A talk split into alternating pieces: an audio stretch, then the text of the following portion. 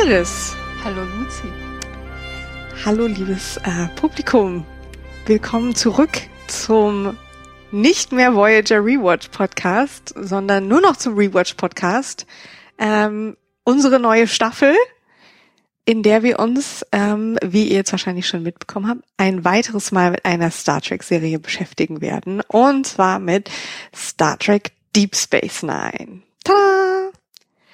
Ja, das haben sich äh, auch relativ viele ähm, Zuhörerinnen und Zuhörer haben sich das äh, gewünscht. Es gab natürlich auch noch ein paar andere Stimmen, aber äh, wir haben uns entschlossen, jetzt erst noch einmal im Star Trek-Universum zu bleiben und dann werden wir sehen, was die nächste Staffel dann bringt. Aber davon wollen wir jetzt noch nicht reden. Jetzt ist Deep Space Nine Zeit. Ja. Ja, ist halt, ähm, ja, ist so eine Serie. Ich glaube, damit wäre alles gesagt. Die meisten, die äh, die meisten werden es kennen, viele wahrscheinlich, wahrscheinlich, weil viele, viele, die uns zuhören, auch Star Trek-Fans sind und sie vielleicht gehört haben. Ähm, es war zeitlich ist, ist Deep Space Nine vor Voyager erschienen, ähm, wie ja auch schon man merkt, äh, weil es ja im Piloten von Voyager eben aufgegriffen wird. Und ähm, zwar erschien die Show 1993. Mhm. Und äh, das heißt, sie erschien nach dem Tod von Rottenberry. Er hatte sie noch abgesegnet, aber dann nicht mehr richtig daran mitgewirkt. Ähm, und ja, sie erschien 93 und lief dann quasi die fast die kompletten 90er, 90er Jahre, 99 bis 99 und heißt, äh, war am Anfang noch parallel zu ähm, Next Generation und ähm, am Ende dann zu äh, Voyager. Ja, also Next Gen, dann erstmal die ähm, hier äh, Treffen der Generationen, den Film, der läuft auch parallel und ja. äh, Erster Kontakt läuft auch parallel und dann halt äh, Voyager und den ganzen, die, die ganze Zeit über läuft die Space Nine durch, was der Serie auch sehr gut tut, weil dadurch hat sie halt nie das alleinige Spotlight und ja, äh, war also ihr Glück. Genau, nie das alleinige Spotlight, hat immer relativ viel Experimentierfläche geboten und ich denke gerade für Star Trek ist es auch eigentlich eine sehr experimentelle Serie, weil du hast sonst immer dieses Ding halt sowohl bei bei TOS, bei Next Gen, bei Voyager und bei diesem späteren Enterprise ähm, hast du immer ja, du hast halt eine Raumschiffbesatzung, die fliegt halt irgendwo durch und, und äh, dann passieren Dinge und dadurch, dass das Deep Space Nine halt dann doch so ein bisschen in ähm, im Raum festhingen, dass sie halt von vornherein so ein bisschen experimenteller vorgehen mussten und sich ein bisschen anders ihre Plots raussuchen mussten. Ja, und das war ja auch, denke ich mal, auch ein bisschen der Gedanke dahinter. Also es hat mehr so einen Spin-off-Charakter, als dass mhm. es tatsächlich eine neue, also es war natürlich eine neue Star Trek-Serie, aber gleichzeitig hat es dieses Spin-off-Ding im Sinne von, wir nehmen jetzt irgendwie hier dieses Universum, machen aber ein bisschen was anderes damit.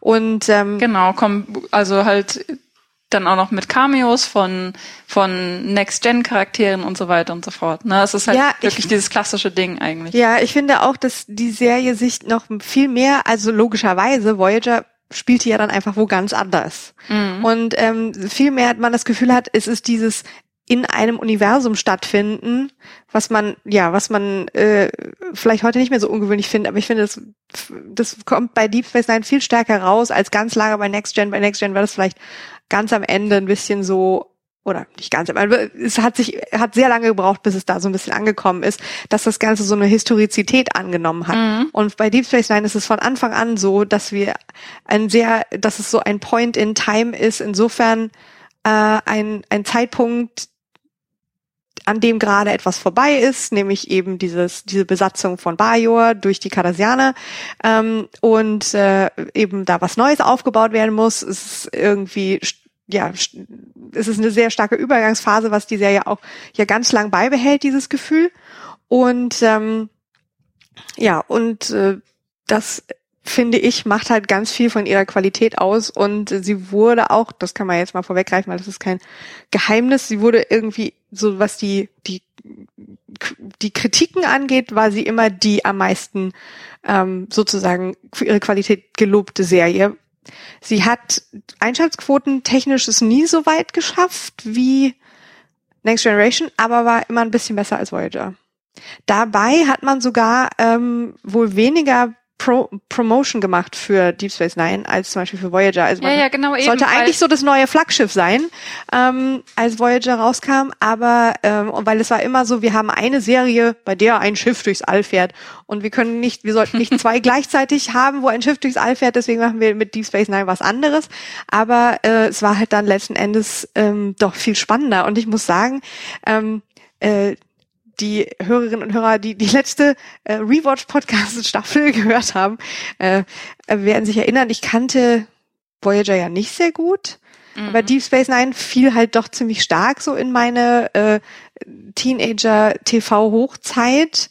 Ich habe sie nicht von Anfang an viel geguckt, aber dann so ab der dritten, vierten Staffel kenne ich, glaube ich, wirklich, da hatte ich dann, hatte ich dann alles auf Videokassette, Longplay getaped, äh, weil ich so ein großer Fan war. Und ähm, ich freue mich schon sehr, wenn wir zu diesen Staffeln kommen, wenn ich dann irgendwie die ganze Zeit äh, ausflippe.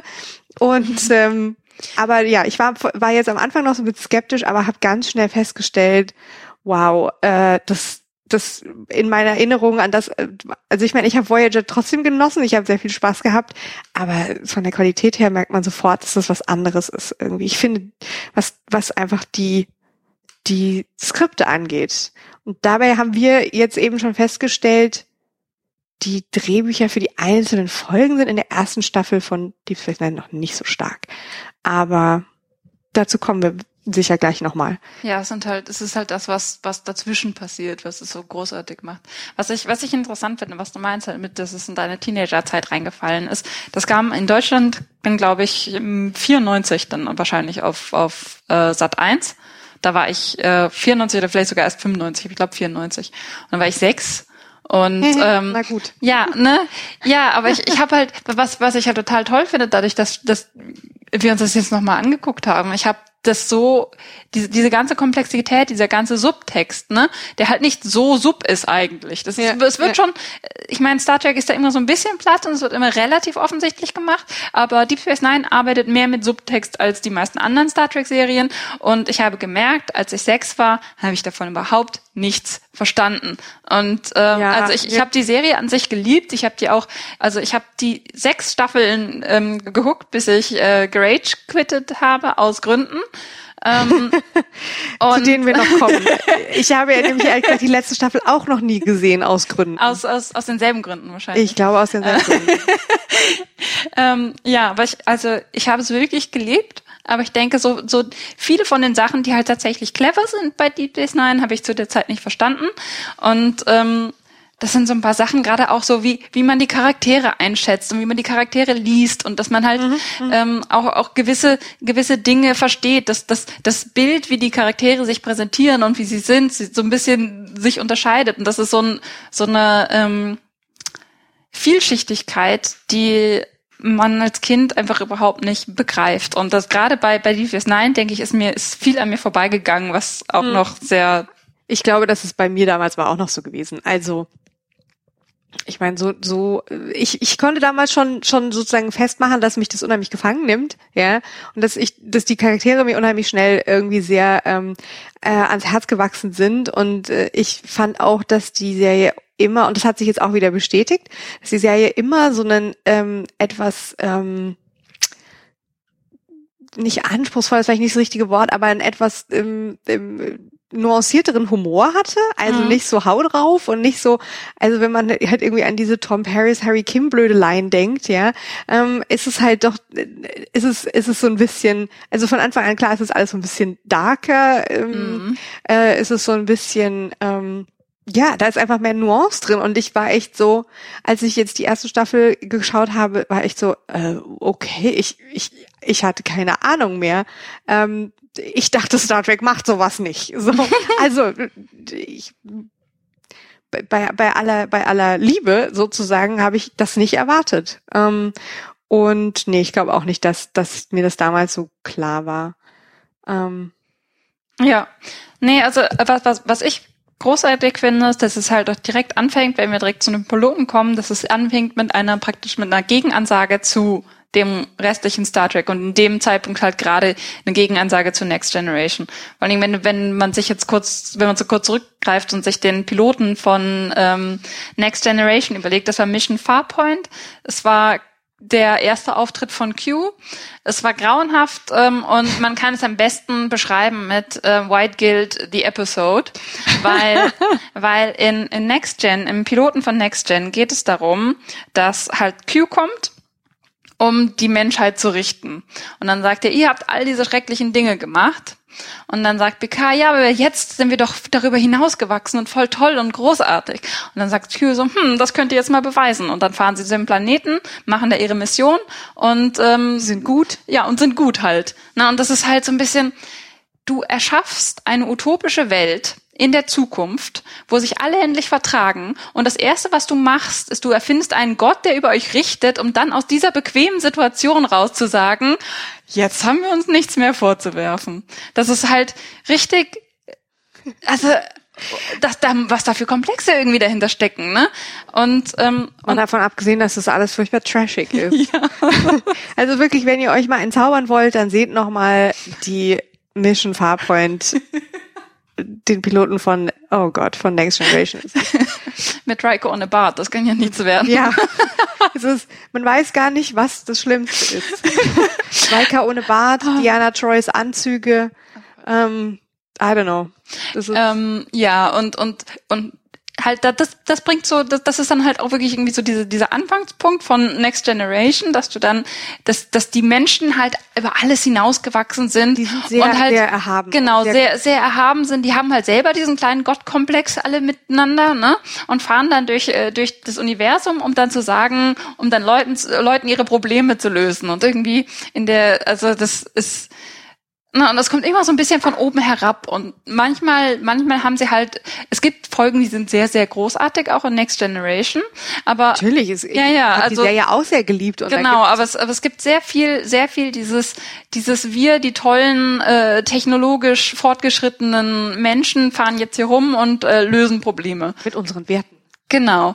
Und und die gesamte Serie Deep Space Nine ist ja eigentlich ein Gegenentwurf dagegen, weil es eben nicht darum geht, dass du rumfährst und Probleme löst, sondern da bleibst und dich dann damit auseinandersetzen musst, was das konkret bedeutet. Ja, ja. Und man hat gleich das Gefühl, selbst wenn die, die, die, die Stories von den einzelnen Episoden der ersten Staffel das oft noch gar nicht hergeben, aber nur die reinen Stories. Aber ansonsten hat man wirklich immer das Gefühl, Dinge haben hier Konsequenzen, weil du kannst nicht einfach weiterfliegen.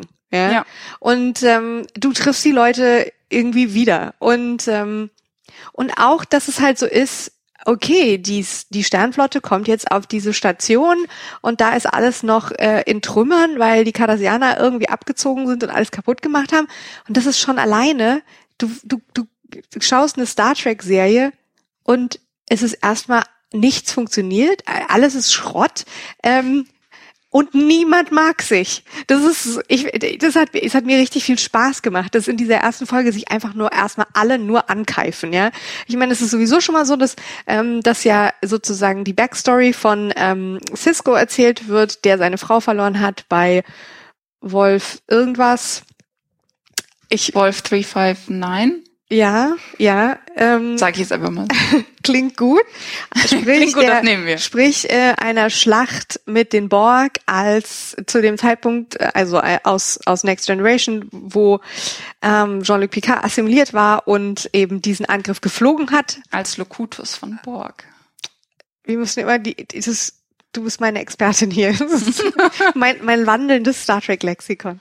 Ähm, ja, und das ist absolut großartig, auch aus diesem Meta, aus dieser Meta-Ebene heraus, weil in der, in der ersten Folge, gut, in der ersten Folge gibt es sehr, sehr viele Antagonisten, aber einer dieser Antagonisten ist Jean-Luc Picard. Und das finde ich absolut großartig. Ja, ja ich finde es absolut großartig, dass sie halt das nehmen, dass sie halt die Legacy nehmen, die sie haben und dann sagen, ja, du stehst ja jetzt aber feindlich gesinnt gegenüber, weil wir nehmen ja als Zuschauer in der ersten Folge halt sehr stark äh, Ciscos ähm, ja, weil er äh, Ciscos, genau Ciscos per Perspektive ein und dann stehen wir auf seiner Seite.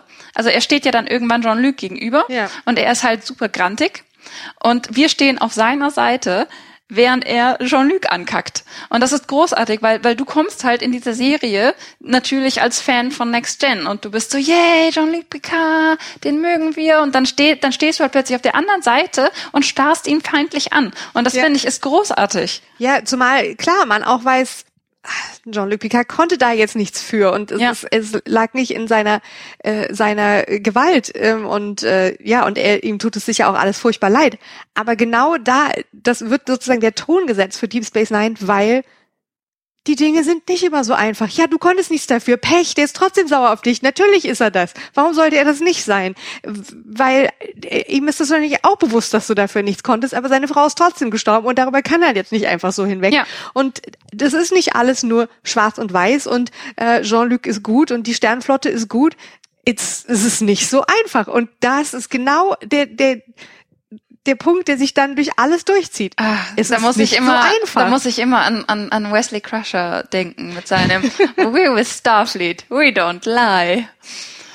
Und ähm, ja, das ist halt. Ja. Dann kommt diese Meinung und sagt, hör mal. Hör mal. Ja, das kannst du dir gerade mal sonst wohin. Und, äh, und dann geht es ja so weiter, dass eben auch nicht äh, irgendwie die Bajoraner so, so total jubeln, dass jetzt die Sternenflotte kommt und ihnen da mal so ein bisschen ähm, hilft, sondern eher so ein bisschen ja, wir haben uns jetzt hier selber von den Kardassianern befreit und jetzt müssen wir nicht gleich wieder irgendjemand von außen haben, der uns sagt, wie es am besten ist, ja.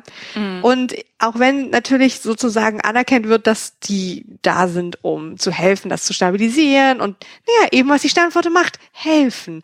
Aber dass nicht jeder da sofort Hurra schreit, ja, ähm, das ja ist halt auch mal äh, äh, ja sehr spannend und das wird ja wunderbar eben in Kira ähm, personifiziert, die ja sich auch dann erstmal äh, mit mit Cisco nicht so versteht. Und das ist ja auch was.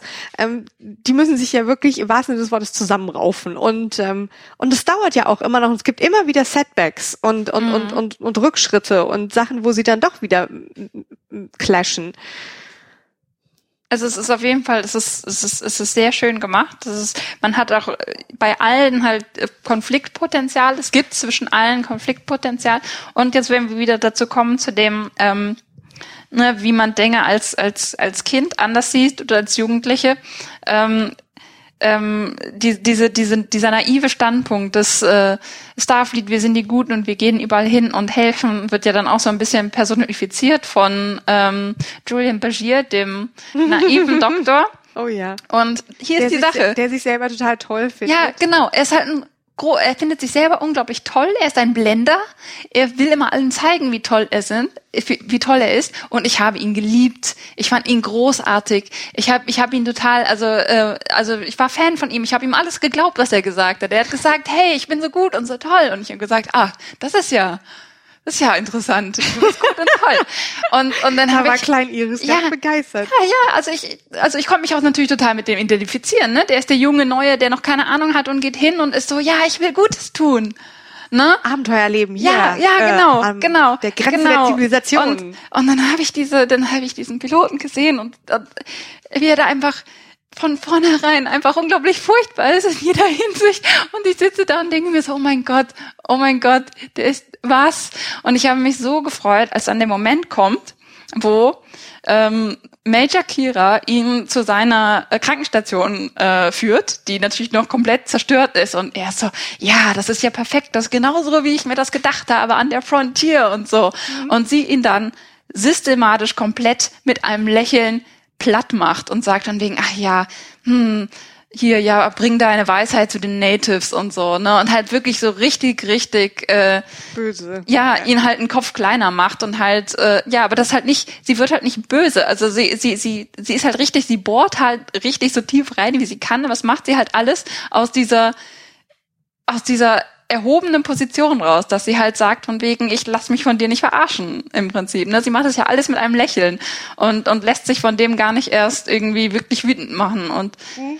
Und das ist großartig. Ich habe mich so gefreut. Ich meine auch nicht, dass sie böse ja. wird im Sinne von, sondern dass das, das ist, ja, dass sie sowas sehr äh, ja. sie hält sich dann nicht zurück. Ne? Ja, genau. Also, dass sie, dass es sehr, sehr bitter ist und ähm, aber auch irgendwie super cool von ihr. Ja, und das, ich, ich war so, ich war so erleichtert, weil halt wie gesagt, ich hatte, ich glaube, ich habe die ähm, den Piloten nicht bei der Erstausstrahlung gesehen. Ich habe auf jeden Fall in der ersten Staffel schon angefangen mitzugucken, weil in Star Trek Baby, ich habe Star Trek geguckt, bevor ich lesen konnte. Und ähm, mit der Muttermilch. ja, genau. ähm, aber äh, ich, ich glaube, den Piloten selber habe ich nie mitbekommen, aber ich habe halt schon von der ersten äh, Staffel geguckt und ich fand ihn immer gut. Ich fand ihn immer großartig. Ich dachte immer so, ha, der ist ja klug und nett. Und, äh, und dann halt plötzlich aus einem erwachsenen Standpunkt raus zu sehen, wie privilegiert und, und naiv und, und ignorant, und ignorant ja. genau er ist und dann direkt eben diese Genugtuung zu bekommen, dass er dann dafür gestutzt wird und das ist ja und dass er das ist halt also ich, meine, ich finde ich finde es aber auch schön, weil ähm, er nicht sowas ähm, sowas, also ich finde es trotz allem noch sozusagen vielschichtig genug. Also mhm. erstens, er wird gleich so ein bisschen äh, äh, zurechtgestutzt oder halt so ein bisschen mit mit äh, der der Realität konfrontiert. Er reagiert darauf aber halt auch schon wie jemand, der, er ist ja gebildet und er ist ja gut ja. in dem, was er tut und so. Und er kann sich schon anpassen, aber er wird halt permanent irgendwie wieder mit so Sachen konfrontiert, ähm, wo er irgendwie dann, also man, man merkt, finde ich, an seiner Figur auch, wie die Serie es doch schafft, irgendwie so Entwicklungs- und Lernprozesse von den Figuren von Anfang an eigentlich relativ gut mit einzuplanen, ja. so dass man nicht dauernd diesen Effekt hat, ähm, der, den ich bei Voyager so oft hatte, die Figuren werden am Ende der Folge so ein bisschen ähm, oder am Anfang der nächsten so ein bisschen auf Null zurückgesetzt. Also mhm. das ist ähm, also ich bin da vielleicht jetzt auch ein bisschen hyperkritisch, so im Kontrast, aber äh, ja, das, das gilt auch nicht für alle Figuren, aber ja, dass es doch oft so ist, dass man das Gefühl hat, das ist so ein bisschen so ein Stillstand. Oder, oder sie erreichen halt diesen diesen Zustand, den sie dann für den Rest der, der, der Serie haben, so innerhalb der Pilotfolge oder innerhalb der ersten paar Folgen und so. Ja. Und da weiß ich halt auch noch, dass ich später ihn auch deutlich cooler finde, weil er sich halt auch entwickelt hat und weil er sich angepasst hat und weil er daran so ein bisschen gewachsen ja. ist und der dann einfach ähm, lustig ist und, und was er halt immer immer bleibt, ist, dass er sehr neugierig ist. Also halt zum Beispiel auch seine Freundschaft, die sich dann irgendwann auch im Laufe der ersten Staffel, naja, Freundschaft, Bekanntschaft, sagen wir mal, mit Garak, ähm, die, ja, die vor allem dadurch geprägt ist, dass er einfach sehr neugierig ist auf, ja. auf ja, was, was ich auch mag, ist, ich meine, sie stellen, also ne, also er personifiziert ja wirklich die Naivität von Starfleet praktisch in dem Sinne, ne, dass man halt hingeht und Leuten hilft und man macht alles gut und dann geht man wieder. Und aber gleichzeitig machen sie sich, also sie, sie wollen das, sie wollen ihn schon dann so ein bisschen vorführen darin.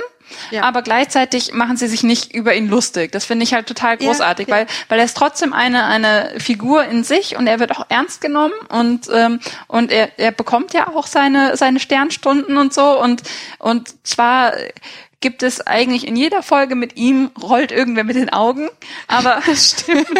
aber es ist aber es ist halt nicht er ist halt nicht der Gag.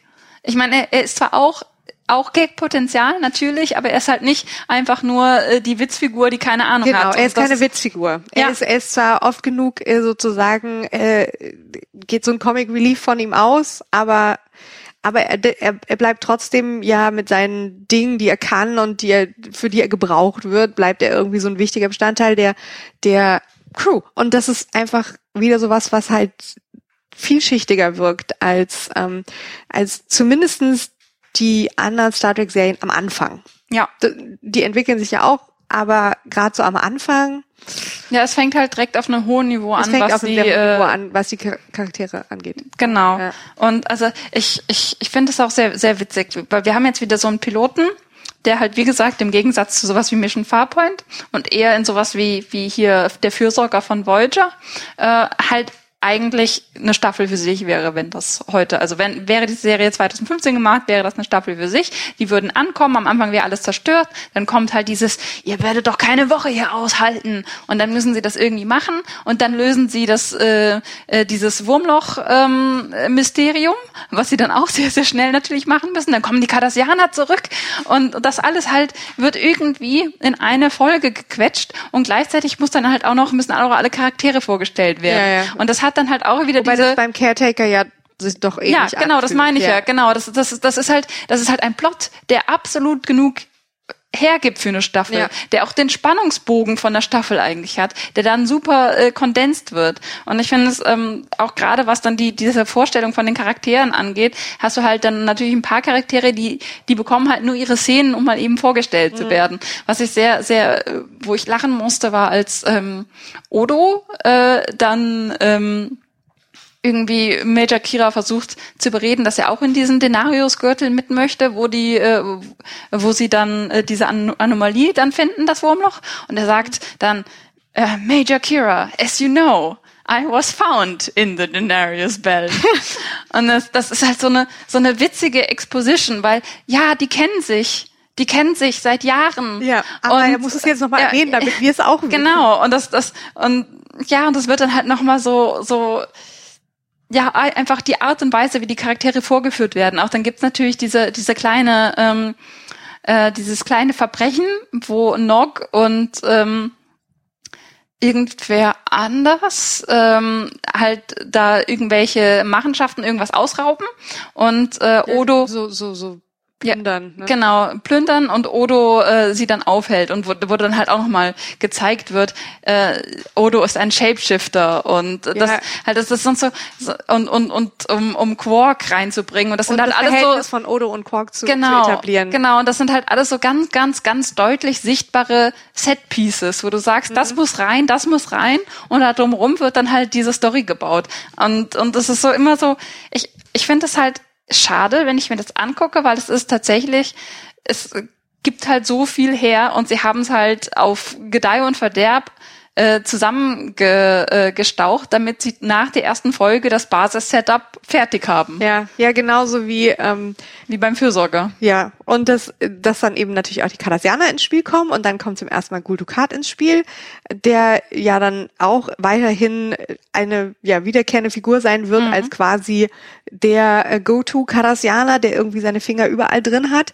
Ähm, und äh, und ja, das ist das wirkt sehr ich finde fast, das hat so was ähm, Theaterstückartiges, weil äh, weil das Ganze auch eben diese Bühne Deep Space Nine, die dann auch da noch so relativ kulissig aussieht, gerade in ihrer Zerstörung. Also das Deep Space Nine später, wenn es dann irgendwie repariert ist, viel eher wie eine richtige Raumstation aussieht, auch wenn man irgendwie von dieser ganzen großen Station immer nur so, so, ähm, es gibt den einen Gang und es gibt die, die eine Promenadenansicht und es gibt Ops und dann gibt es noch einen Lagerraum und das wird dann immer so Und wiederverwendet. so Parkquartiere. und so ein paar Quartiere, ja. Ja. Ja, ähm, Aber das, Ähm, das möchte ich auch noch sagen. Ich finde auch da, ähm, weil wir weil ich es gerade von der Station hatte, auch da war ich von Anfang an total Feuer und Flamme, weil die Optik halt anders ist, dadurch, dass wir hier jetzt nicht mit einem Sternenflotten Gefährt oder einem Sternenflottengebäude, äh, wie auch immer, Raumstation zu tun haben, sondern sie hier mal das komplett ähm, neu und anders und äh, düsterer und kantiger und es ist zwar sehr, sehr 90er, die, also diese, finde ich, oder? Ja. Also das ist ähm, so eine, so eine gewisse Space-Optik mit so diesen Hieroglyphen von den Cardassianern und das Ganze ist irgendwie so, so sehr, nicht so viel so rechte Winkel oder so geschwungene Sachen, sondern halt ist es irgendwie viel, viel Ecken und Kanten und, und so ein bisschen wie so ein merkwürdiger äh, Techno-Jugendstil. ja, ich musste, also ich hab's halt Techno-Jugendstil. Äh, ich habe es wieder mit Dennis geguckt, der es wieder nicht kennt. Und ähm, dann musste ich ihm natürlich auch erstmal Dennis erklären. ist immer unser Go-To-Noob. ja, unser Go-To-Noob. Ähm, ich musste ihm dann auch erstmal erklären, weil er hat natürlich ganz viele Fragen darüber, warum ist die äh, Station so geformt, wie sie ist, warum hat diese komische Zacken? Und dann habe ich ihm erklärt, ja, das sind die ganzen Piloten, da docken die Schiffe an. Er so, ja, aber das ist doch total dämlich. Ich So, nein, die Kleinen, die docken da auf diesem Ring und die Großen, die docken oben. Das macht da total viel Sinn. Und ähm, ja, aber es ist, war nicht, nicht in sich ersichtlich, ähm, warum das so sein sollte. Aber ich, ich finde das großartig. Ich finde es auch total, was, was ich, immer finde so schön sehr finde. schön gestaltet. Ähm, ja, was ich immer sehr schön finde in allen Star Trek Serien, aber einfach diese diese Liebe zu ihrem Modell, weil sie bauen dann ewig lang an diesem Modell von der Raumstation, von dem Schiff, von was auch immer und dann haben sie halt einen ganzen eigentlich viel zu langen Intro-Section, wo sie einfach nur in Liebe zeigen, das haben wir gebaut. Guckt mal. Und das, das, ach, das freut mich so. Das, ähm, ja, das ich, ist schön. Ich, ich liebe ja auch Modelle und ich finde Deep Space Nine wunderschön. Ja. Ich habe mal eine Voyager gebaut, aber ähm, Deep Space Nine leider nicht, nein. Du hast eine Voyager selber gebaut oder nach einem Bausatz? Na, also das ist ein Bausatz. Aber was daran ist überraschend. Ähm, ja, ähm, ja, also ähm, halt wie gesagt vom vom Piloten her, äh, der Pilot hat eigentlich dasselbe Problem wie der wie der ähm, hier Fürsorgerpilot, aber ähm, aber die Space Nine ist halt in einer viel besseren Position, weil die ganzen Sachen, die du in diesem Pilot natürlich nur anreißen kannst, kannst die, die laufen, genau, die laufen ja nicht weg, die bleiben ja da. Ja. Während, während Voyager halt sofort losfliegt und dann immer Hauptplots hat, um die sie sich kümmern ja. muss. Na, hast du hier, die sitzen ja einfach fest und die, die gehen ja nicht weg. Und es dauert tatsächlich irgendwie, ähm, ich glaube, ähm, elf Folgen oder so, bis die, bis, bis mal irgendein äh, ein Plot im Gamma-Quadranten stattfindet, wo äh, Teile der Hauptcrew auch viel im Gamma-Quadranten sind mhm. und nicht nur mal eben kurz reinfliegen, ein bisschen scannen und wieder rausfliegen und so, ne? Weil, also sie, sie lassen sich sehr viel Zeit. Es öffnet sich dieses, äh, dieses krasse Wurmloch, diese, diese, diese Anomalie, die halt wirklich großartig ist und einzigartig. Es ist ein stabiles Wurmloch in einen anderen Quadranten. Mhm. Und, ähm, und sie machen erstmal nichts damit. Das finde ich auch total großartig. Und stattdessen sitzen sie da und machen halt ihr Setup und erklären halt alle ihre kleinen Figuren, die sie da reingebaut haben in ihre Station. Und sie erklären die politische Situation auf Bajor. Und dann sind sie irgendwann so, oh ja, wir haben hier dieses Wurmloch, da können wir auch reingehen. Und das ist halt auch so eine Sache. Würde, wie halt, wie gesagt, wär, wäre das modern, dann würden die ganzen Erklärungen von wie Bio funktioniert, wären dann in der ersten Staffel und das Wurmloch würde sich dann erst am Ende öffnen. Und ja, ja, das wäre dann das große Staffelfinale. Und stattdessen ist es so, ja, es hat sich ein Wurmloch geöffnet, wir machen nichts damit. Na gut, es, ähm, was sie machen, ist, dass äh, natürlich fremde Spezies äh, zu ihnen kommen. Zu ihnen kommen. Aber erstmal sozusagen dieses, so ist das Leben auf DS9 irgendwie genau. oder halt auch so so etabliert es sich langsam, weil dann irgendwie ha, dann macht irgendwie Keiko O'Brien eine Schule auf und wir lernen irgendwie Odo ein bisschen besser kennen und äh, wir lernen irgendwie ja bajoranische Politik ein bisschen besser kennen und so. Ähm, und das finde ich aber eigentlich ähm, ziemlich gut gelungen, wenn auch, wie, wie schon erwähnt, die einzelnen Folgen gar nicht immer vom Plot her so super spannend sind oder so. Ja, aber ich denke, das steht auch tatsächlich nicht im Vordergrund. Das Wichtige ja. ist halt, dass, ja. dass das Setup läuft halt noch weiter. Die haben zwar alles Wichtige in diesem Piloten verarbeitet, so gerusht, wie sie es auch gemacht haben, ähm, aber dann haben sie halt ganz viele Plots, die irgendwie laufen, aber währenddessen läuft halt das ganze Setup, die, die ganzen Sachen, diese ganzen, die ganze Exposition läuft halt unter der Oberfläche weiter. Und dann hast du zwar Folgen, die du dir an sich total schenken kannst, aber, äh, aber es ist dann halt, es hat all, immer ein paar witzige Szenen, die interessant sind und ja. die dir mehr bringen über die Charaktere und mehr auch über diese Position, in der sie sich befinden. Ja, ja, wie so, wie so Puzzlestücke. Und man hat fast noch das Gefühl, ich will nicht sagen, die Sachen sind zufällig, aber es ist halt noch nicht die Art von ähm, von von Dichte oder oder Komplexität, die wir irgendwie von Serien heute kennen. Mhm. Aber es ist sozusagen, man hat das Gefühl, es steckt da noch so ein bisschen in den Kinderschuhen, aber es ist schon da und es ist schon, wo sie so hinwollen. Das ist mir einfach aufgefallen an ähm, so einzelnen Folgen, wo ich das Gefühl hatte, oh, da fand ich jetzt diesen Dialog total, ja, ich muss fast sagen Star Trek untypisch, weil er so ähm, so tiefer geht und so ein bisschen mit moralischen Grauzonen arbeitet oder auch mal mit ähm, mit mit Anspielungen, mit mit Zynismus, mit mit Satire. Ich will nicht sagen, dass das in anderen Star Trek Serien nicht auch mal Platz findet, aber es ist irgendwie, es ist mir viel stärker aufgefallen, ja, so ein bisschen ähm, äh, ein erwachsenerer, weiß nicht, ob das jetzt der richtige Ausdruck ist, Humor manchmal, das halt alles dazu beiträgt, ähm, dass langsam aber sicher irgendwie sich da so ein Netz aus ähm, äh, Beziehungen bildet zwischen mhm. den Figuren und ähm, und die Figuren selber eben irgendwie spannender werden. Was aber noch nicht bei allen Figuren so gut funktioniert in der ersten Staffel. Ähm, ich glaube, du hattest da ja, also, zum äh, Thema Decks einiges zu sagen. Ja, also ich, das, das finde ich halt so schade, weil es gibt halt, also Jetsia Dex war meine erste große Liebe, das muss ich ähm, sagen, noch mehr als Julian Begier. Ich habe die zusammengeschippt, weil ich das nicht gerafft habe, dass das, was da am Anfang zwischen denen glaubt, dass das überhaupt nichts ist den beiden. Aber ich fand sie großartig. Dabei gibt es noch die merkwürdige ähm, Folge, wo er irgendwie sich so eine super unterwürfige Dex herbeifantasiert. Oh, es ist so. das ist sehr, Das ist- sehr. Das, das ist der Moment, wo man merken, merken müsste, nein, das ist nicht, das, das ist nicht gut. Nein. Äh, nein, aber, aber Dex an sich, grundsätzlich, ich fand sie großartig, ich fand sie immer fantastisch und ich war tatsächlich ein bisschen enttäuscht, als ich diese Staffel nochmal gesehen habe und sie halt eigentlich mit fast als einzige der, der Hauptcharaktere sehr blass bleibt, sehr farblos bleibt. Es geht sehr viel darum, wer sie war. Es wird immer wieder davon geredet, so ja, ich war, ich war Curzon Dex, ich war sowieso, sowieso und sowieso äh, dieser Teil von mir hat das und das mal erlebt. Aber was da, da gehen ja ganze Folgen drum. Also Ja, dieses genau. mit dem mit dem Mord, der den Curzon angeblich begangen haben soll. Genau, und da geht's halt um Curzon und nicht um um sie. Es ist eine Dex-Folge, es ist eine Folge für diese Schauspielerin, Mhm. ähm, aber es geht eigentlich gar nicht so sehr um sie. Es geht halt immer um irgendwas, was sie mal war.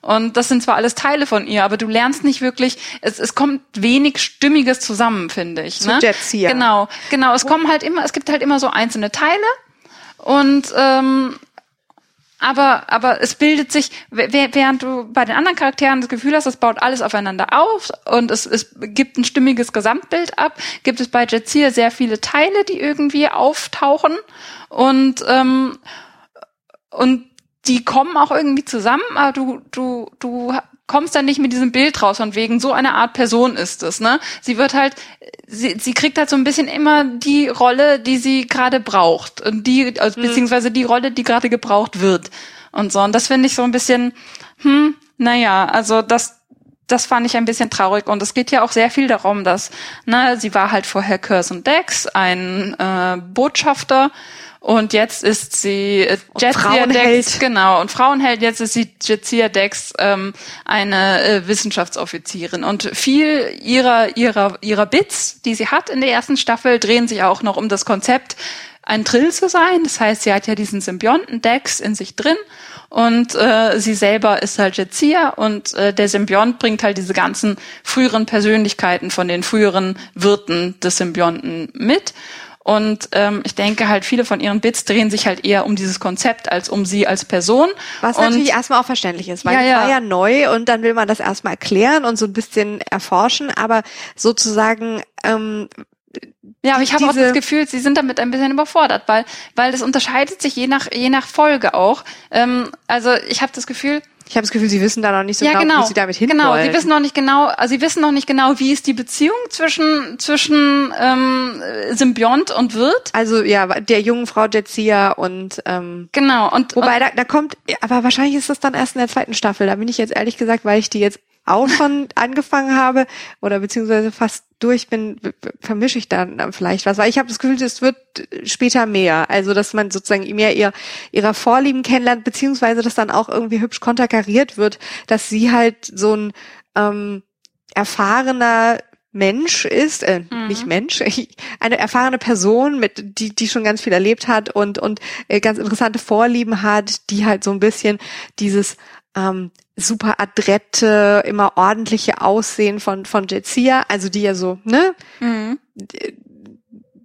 das so ein bisschen konterkarieren und ähm, wo, wobei man da sich immer noch wünscht, dass sie mehr daraus machen, dass sie eigentlich ja ja auch mehr im La- Laufe der verschiedenen äh, Host-Leben eben immer wieder ein anderes Geschlecht hat und man so das Ja, Gefühl hat, genau das- die trauen sich nicht genau wirklich das- dahin, dieses dieses Thema mal zu Es geht, zu, es geht zu, sehr viel darum am Anfang, aber sie kriegen es nicht auf die Reihe. Das ist nämlich die Sache, weil dann läuft sie am Anfang die Station, ist so, ah, ich hatte ja vergessen, wie alle gucken sie an und sind so, ah, du bist ja hot. Und dann, ähm, und dann ist sie so, ah ja, ich hatte ja ganz vergessen, wie toll das ist, eine Frau zu sein. Dann denke ich mir so, äh, du warst gerade, also erstmal nein. Und zweitens, ähm, du warst gerade auch, du, du warst zwar ein Teil von dir war zwar bis vor kurzem ein Mann, aber der andere Teil war, war von dir auch die ganze Zeit eine Frau und du hast das mit reingebracht. Du weißt noch genau, wie das ist. Das ja. ist nicht so was, was halt, ne, weil, weil das, das, das unterscheidet sich dann immer sehr je nach Schreiber. Am Anfang haben sie halt einfach noch nicht so eine konkrete Idee. Und dann kommt es halt drauf an, wer da schreibt. Und dann schreiben manche Leute so, als wäre sie einfach nur der Symbiont. Andere Leute schreiben so, als hätte sie halt einfach irgend so einen Wurm in sich drin. Und es, es kommt halt nichts Ganzes dabei rum letztendlich. Ne? Und es dauert halt sehr lange bei ihr im Vergleich zu den anderen Charakteren, bis sie da wirklich irgendeinen festen Charakter, eine feste, feste Farbe bekommt. Und vor allen Dingen geht es halt sehr, sehr viel um Cursern, was ich halt ein bisschen schade finde, weil natürlich ist das super interessant und toll. Ja, aber, aber ich finde so ein Gefühl, da hat man diese tolle junge Frau und jetzt genau. geht die ganze Zeit doch nur wieder um einen genau. Dude. Genau, es geht halt, es geht halt nur um den alten Mann, der, der halt mit, äh, mit der halt so, befreundet war. So super und, Kumpel von äh, Cisco war. und was, und was, was sie da jetzt eigentlich macht und was sie jetzt eigentlich will, ne, das, das, das finde ich, das fand ich halt auch so ein bisschen schade. Und ich meine, sie, es geht halt sehr viel eben um dieses, dieses Geschlechterthema und ich finde es auch sehr großartig. Es gibt eine Szene, wo Jadzia und Cisco in der Promenade sitzen und er halt versucht, damit klarzukommen. Und es ist von wegen, ja, ich kenne dich als alten Mann und jetzt sitzt du hier vor mir und es ist anders und ich bin überfordert damit und es ist merkwürdig. Und, ähm, und sie halt auch sagt, ja, viele Freundschaften zerbrechen dann daran, wenn man irgendwie den ähm. Einen neuen Host hat. Und ähm, ich werde jetzt auch anders sein und so. Ne? Und das ist, das ist halt so, das hat halt so einen richtig, richtig schönen Subtext, dass man irgendwie lernt, damit umzugehen, wenn sich Leute verändern, wenn, wenn auch, auch, auch so, so Sachen wie, ja, wenn halt eine Person, von der du dachtest, es ist ein Mann, ist halt eine Frau und dann musst mhm. du damit leben. Und das ist halt, das, das, das sind halt schöne Sachen, aber es bleibt halt nicht, also es hat sehr, sehr schöne Momente, wo das auch aufgegriffen und behandelt mhm. wird, aber es bleibt halt nicht konsistent, weil es ist dann halt immer wieder, ja. es kommt halt, sie haben halt keine feste Linie am Anfang und ich finde, das merkt man, wie diese, dieser Charakter Dex funktioniert. Und sie haben halt so diese Basics von wegen, ja, ist ein Trill, ist eine Frau, hat einen Wurm. Und äh, war vorher Cursor-Dex. Und, und da. Und hat eine doofe Frisur. Ja, oh Gott. Dieser Turm. Was soll das? Was soll das? Was soll dieses, dieser komische Haarhelm? Ich weiß, es ist irgendwie. Das machen die bei Star Trek je, immer. Jedes Mal komme ich irgendwann dazu zu sagen, warum diese Frisur? Aber, aber, aber, ähm, ich finde Major Kira, Kiras Haare sehen am Anfang auch noch sehr helmig aus. Das, ja, das bei Major Kira ähm, finde ich, ja, verstehe ich auch nicht so ganz. Sie soll dann, glaube ich, einfach, aber es ist okay. Also ich meine, das ist auch so ein bisschen 90er. Ähm, keine Ahnung, sie sieht so ein bisschen aus wie die bajoranische Marie Fred Ja, der, der, der Haarturm mit dieser riesigen Brosche, die zu groß ist. Ja, das ist, aber es ist auch ein bisschen 90er. Also dieses, diese große, ja. große Spange, die sie einem hat, die sieht sehr ähm, aus wie Dinge, die ich sicher nicht getragen habe. ähm, und äh, ja, aber, aber warum die dann so merkwürdig auftopiert sind, ist, ist erschließt Aber das, das sich. ist so Star Trek. Also ich weiß, immer, die ich haben weiß. immer diese Riesenhaare. Der, der, der Star Treksche Haarhelm. Das ist, das ist irgendwie. Der Star Treksche Haarhelm. Da, da, da denkt man sich, dem, dem, dem ist irgendwie nur Jean-Luc Picard wirklich entgangen. Und das auch nur haar, haarscharf. Er musste ja, ähm, haarscharf. Er musste ja ähm, während während der äh, der Audition musste er ein Toupet tragen, Nein. weil sie ja, weil sie weil sie sagen, das geht doch nicht, wir können doch niemanden mit einer Glatze ähm, Captain werden lassen und dann haben sie ihn ein Toupet tragen lassen und das sah halt total furchtbar aus und dann hat, wollten sie ihn am Anfang auch nicht nehmen und dann ähm, dann dann wollten sie ihn dann, dann am Ende doch noch mal lesen lassen, aber unter der Bedingung, dass er das Toupet dann abnimmt. Aber er wollte das ja von Anfang an nie. Das haben halt die die die die Showrunner oder irgendwer hat ihm das äh, irgendwer von den Casting Menschen hat ihm das irgendwie aufoktroyiert von wegen, du musst jetzt dieses Toupet Was du tragen. Eine tolle Trivia weißt. Ja, weil, weil du kannst ja nicht, du kannst ja nicht glatzköpfig hier als unser Captain ja. vorstehen. Und wahrscheinlich war das auch der Plan. Sie hätten ihm dann auch so einen Helm. naja. Tja, so ist das. 24. Jahrhundert hatte seltsame ähm, Haar-Fashions. Ähm, Offensichtlich. Und ja. äh, das kommt ja nun auch ähm, Cisco zugute, der jetzt noch Haare hat, später aber nicht mehr.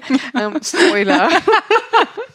ähm, ja. Ja, John Luke hat's ihm vorgemacht, dann durfte er auch. Ähm, ja. Wir haben noch nicht viel über Cisco geredet. Ja, Na, ich, ich muss noch ein klein, ein bisschen was über Dex loswerden. Halt, mhm. wie gesagt, sie bleibt in der ersten Staffel noch relativ blass. Ich denke, dass sich das aber trotzdem noch sehr, ähm, also ist halt Slow Burn. Also es, es kommt irgendwann, aber es ja. kommt halt sehr viel langsamer. Ja, ja. Ähm, und dann hat es dann noch diese diese, also die Beziehungen zwischen den Charakteren funktionieren auch immer ganz super. Also von Anfang an Odo und Quark liebe. Ja, also ich schippe die, ich schippe die. ähm, und das funktioniert einfach großartig. Äh, also ja, ja, halt so viel, was einfach perfekt aber Quark funktioniert. funktioniert auch von Anfang an. Ja.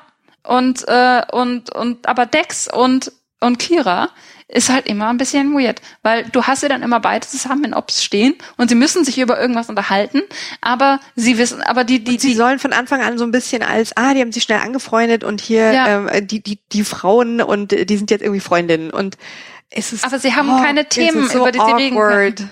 Und dann ist es so, ja, ähm, hier so, äh, wie machst du das mit deinen, ähm, mit deinen Haaren und ähm, äh, ja und ah, du warst mit dem auf einem Date und so und das sind halt so diese, diese, das, das, das klingt halt, als wäre das halt, als hätten da ein paar Dudes im Writers Room gesessen und gesagt wie unterhalten haben, sich Frauen. Ja, die beiden Frauen, die ähm, die müssen jetzt hier mal da in Ops und die anderen ja. sind nicht da. Die müssen irgendwas sagen. Und das, das ist halt einfach nur so Filler-Conversation, während du bei ja. anderen das... Wobei das später deutlich besser ja, wird. Während du bei allen anderen das Gefühl hast, die, die haben was, worüber sie reden wollen. Ne? Dex und, und Cisco haben immer was, worüber sie reden wollen. Äh, Kira und Cisco haben natürlich großartige Chemie von Anfang an, weil sie sich immer, weil sie immer ähm, clashen, was Politik angeht. Und ähm, Odo und Kira funktioniert auch von Anfang an perfekt. Ja, ja. Du, du, merkst sofort, die kennen sich und die vertrauen sich. Genau, das, das finde ich toll, dass man, dass dieses, das meine ich auch irgendwie mit dieser Historizität, die die Serie von Anfang an so, so mit sich trägt und die, die rüberkommt, ähm, dass es Leute, die sich seit Jahren kennen sollen, die, das fühlt sich auch so an. Das ist mhm. nicht gestellt. Ähm, und, äh, und dass da, da schwingt schon immer viel mit von, ah, die haben schon einiges miteinander erlebt und wissen einiges voneinander, von dem wir jetzt noch nichts erfahren und von dem die, die, äh, die Writer vielleicht auch noch gar nicht wissen, was es ist, aber es ist ja. irgendwie da. Es ist, das liegt daran, dass es irgendwie gut gespielt ist, aber auch, dass es äh, einigermaßen gut geschrieben ist. Ähm, und äh, und gerade bei bei und das hat man bei den beiden, Kira und das hat Odo. man bei Odo und Quark auch, das hat man bei Kira und Quark auch, also sozusagen alle, die schon länger auf der Station sind. Ich finde gerade bei, bei, bei Odo und Kira funktioniert das halt ganz gut, weil die sich dann auch so ein bisschen, sie, sie, sie stehen halt am Anfang noch ein bisschen am Abseits, ne, weil sie ja. sind ja nicht von der Föderation. Und die Föderation kommt rein und macht ihren Kram und sie sehen das halt beide noch relativ skeptisch am Anfang. Und das, das merkst du so ein bisschen, weil, weil Odo findet natürlich die ganzen Sicherheitsauflagen von der äh, Föderation total dämlich und, äh, und Kira weiß noch nicht, ob sie das ganze Unterfangen nicht über Bord mhm. ähm, kippen möchte am liebsten und dann dann sind das halt auch Leidensgenossen in dem Sinne, ne, weil weil sie haben halt praktisch diesen neuen Boss, der da angekommen ist und Sachen macht und äh, und sie sind halt schon eingearbeitet und wissen, ja. wie der Hase läuft und die anderen kommen von außen rein. Ja, ja. Ähm, mir ist gerade noch was eingefallen zum Thema, ja, die Figuren, die schon länger da sind auf der auf der Station und der ersten der ersten Folge, also dem Piloten, wie da sozusagen mit dem Starfleet-Ding so gebrochen wird. Cisco erpresst Quark auf der ja. Station zu bleiben. Und das ist halt wirklich, das ist so ein Moment, Cisco ist am Anfang ja noch wirklich super düster. Ja. Ähm, also man merkt halt einfach, der ist jetzt noch, jetzt muss er irgendwie da noch den blöden Jean-Luc irgendwie äh, verabschieden, ähm, den er irgendwie nicht sehen wollte. Und jetzt ist er auf dieser Station mit Kira, die ihn irgendwie die ganze Zeit nur äh, antagonisiert und äh, und Odo, der irgendwie ja sein eigenes Ding machen möchte. Und er hat keinen Bock. Und er hat keinen Bock da zu sein. Und äh, und dann äh, stellt er auch noch fest, es hauen gerade alle von der Station ab, weil da alles irgendwie in Trümmern ist. Und dass er dann einfach knallhart äh, irgendwie sagt, ja, ich könnte jetzt irgendwie deinen Neffen hier einsperren oder du machst dein, äh, deine Bar wieder auf und gehst nicht weg. So. Ja. Ähm, und ja, das ist halt einfach halt. so, dass man so denkt so, ha, so viel zum Thema Starfleet-Werte. Aber ich halt, das aber ist der halt, Gegenentwurf. Ja, aber es ist halt ähm, auch so, dass man denkt, ja gut.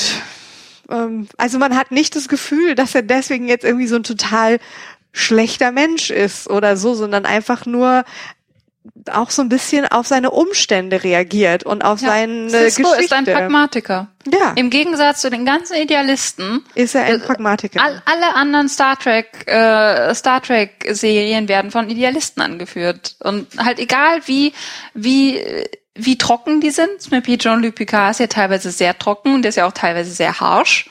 Ne? Aber im, grundsätzlich, die gehen raus, um ihre Werte zu, zu, zu ähm, teilen. Ne? Ich meine, die hat er schon auch, aber ja, erstmal, sie sind halt sozusagen eine seiner Schichten oder eine seiner Ja. sozusagen seiner We seiner Seiten die, die, des Charakters. Er hat aber eben auch, wie das auch normalerweise so ist, eben noch Dinge, die er erlebt hat und Dinge, auf die er reagiert und eigene Charakterzüge und ja, das macht ihn halt einfach dann äh, gleich deutlich komplexer.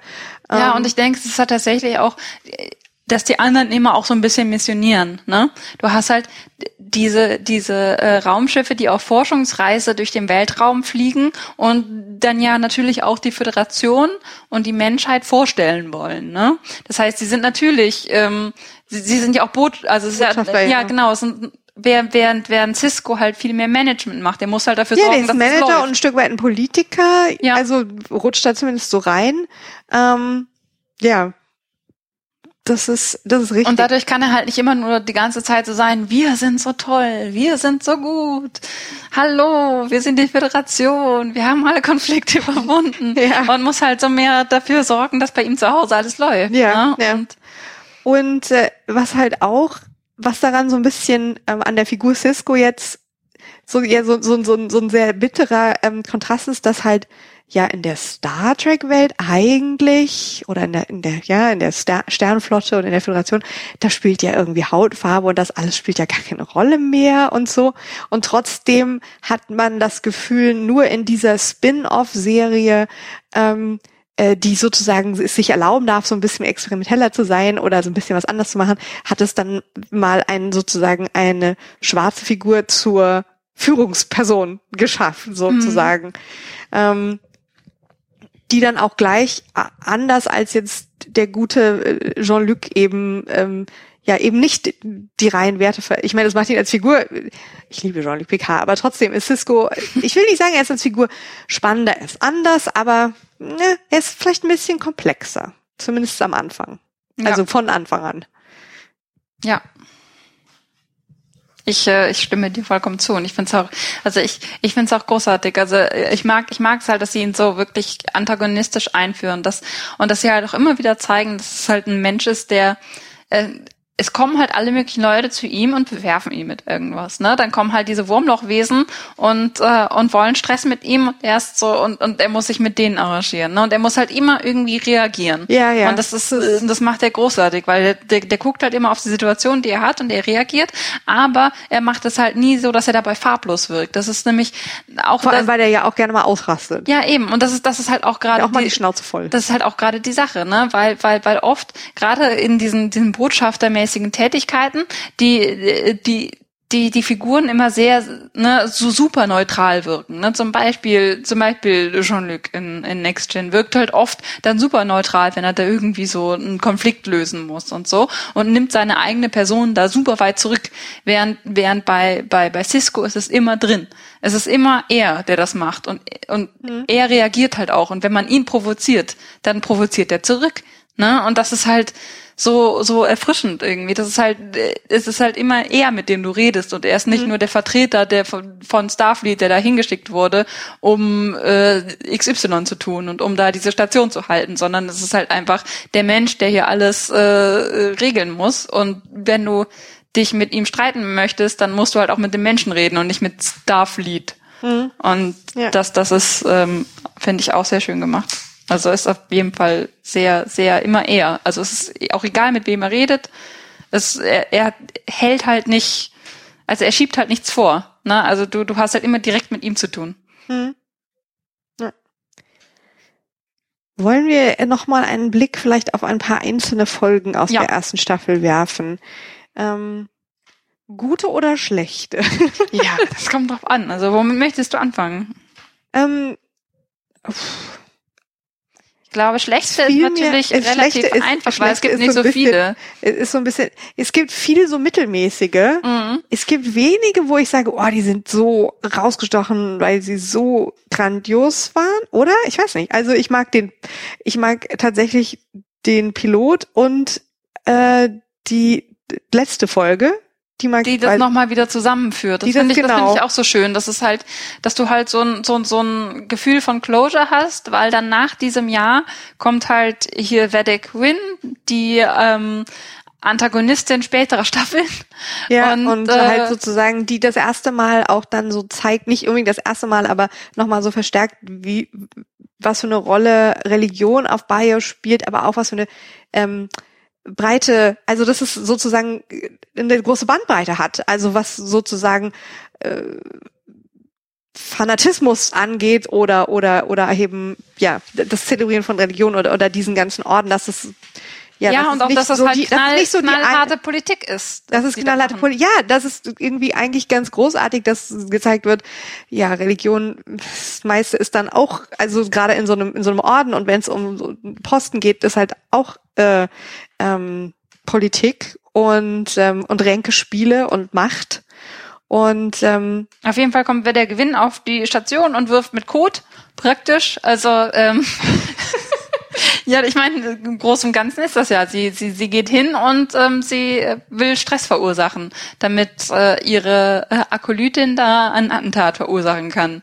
Ja. Äh, unter diesem Deckmantel. Ne? Das heißt, sie geht hin und sie geht in ähm, Keiko O'Briens Schule und fängt an, sie anzupöbeln. Äh, sie würde ja nicht ähm, die sie würde ja blasphemisch sein, weil sie sagt, dass das äh, Wurmloch künstlich ist und ähm, und das alles äh, wissenschaftlich erklärt. Genau. Und, äh, und dann gibt es halt ganz viel Stress, aber ähm, die Folge ist halt schön in dem Sinne, dass es halt dann nochmal am Ende zeigt, wie weit sind wir gekommen und, ähm, und äh, dass halt, dass auch ihre, ihr, ihr Plan letztendlich ja auch daran scheitert, dass ähm, dass schon zu viel Zeit vergangen ist und dass die, dass die Föderation und die Bajoraner auf dieser Station schon so weit zusammengewachsen äh, sind, dass sie sich nicht so leicht entzweien lassen. Ne? Also es, es klappt natürlich so ein bisschen, weil das Konfliktpotenzial ist ja da, das wird auch dann aufgenommen. Ähm, Kira ist dann halt auch so ein bisschen so, ja, ich weiß nicht, ob das so gut ist, dann halt ähm, sowas über das Wurmloch zu sagen, weil das sind halt unsere Götter und so weiter und so fort. Ne? Also es gibt diesen Stress ja, dann auch. Ja, aber ja, das es, fand es ich auch halt nicht sehr gut, dass Kira dann keine eindeutige Position einnehmen kann, weil sie es schon auch irgendwo genau. sagt, naja, das sind unsere, unsere, das ist unser Glauben und das ist sehr wichtig und naja, das muss man schon ja. auch verstehen. So. Genau, also der, der, der Konflikt, äh, das, das klappt super, dass sie den anzettelt, aber sie, sie kriegt ihn nicht so weit, wie sie ihn möchte, eben weil halt diese, diese Crew schon so weit zusammengewachsen ist. Und das finde ich ist so ein sehr schönes Fazit zu dieser ersten Staffel. Ja, aber eben auch noch nicht so weit, dass, ähm, dass dass das nicht funktionieren würde, ja. Ja, oder da, und da, dass es nicht halt doch im Laufe der der Folge eben äh, zu Konflikten kommt und und Kira nicht so genau weiß, wo sie jetzt ähm, sich ja. positionieren soll oder halt eben auch wiederum äh, mit mit Cisco aneinander gerät.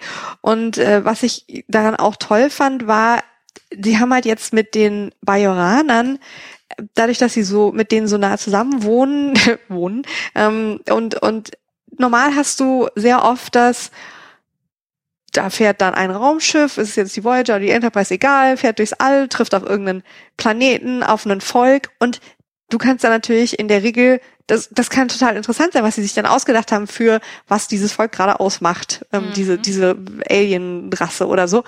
Aber du kannst, das ist dann immer so, unglaublich eindimensional, wie wahrscheinlich genau. kein, weil die haben dann einen Glauben und eine Gottheit und vielleicht und ein Outfit und alles ist irgendwie und ähm, ich fand finde es so toll wie bei Bajor und dann natürlich auch mit mit Cardassia dann auch so ein Stück weit. Ich meine, das hat man dann bei bei den den Hauptrassen natürlich generell im Laufe der des, des, des Aufbaus des Star Trek Universums mit den Klingonen und so weiter und so weiter.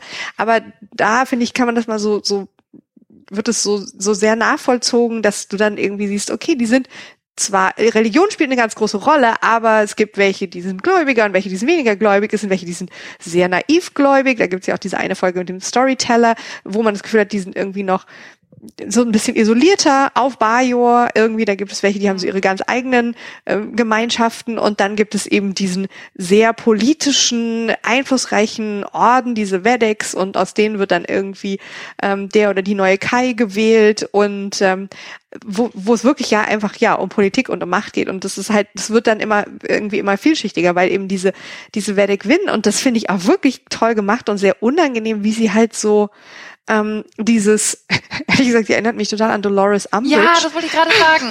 das ist dieses. Oh mein Gott. Aber, aber sie werden doch nicht. Ähm, Habe ich das etwa richtig verstanden? Und dabei so super böse und und und und. Ah, oh, die ist so evil. Die, die also das, so, die ist ja. wirklich so eine Umbridge. Und Diese, ganz, ganz, ja. Oh. Sie hat bestimmt auch ganz viele Katzenteller auf ihren, ihrem komischen Schrein. Ja, aber, aber die Katzen haben alle Ohrringe an. Ah ja. Ja, und äh, ja, und dann kommt halt. Und sie hat ja, eine Katze, die aussieht wie Vedek Bareil und darauf äh, wirft sie dann immer so Gummipfeile. ich wollte gerade sagen, und dann gibt's halt in der Folge ja auch die Einführung von Sexy Eyes Vedek Bareil. das ist so schlimm. Der dann schon gleich mit Kira Sexy Eyes macht. Ich finde, ich finde das Fängt so der da in der Folge schon an oder ich, kommt ich weiß das nicht, später? Kommt, ich glaube, das kommt erst später, das dass er erst anfängt mit Kira Sexy Eyes zu machen. Aber, aber der, der hat halt so eine, also er schafft es nicht, ohne eine sexuelle Aura in irgendeiner Szene aufzutauchen. Ja.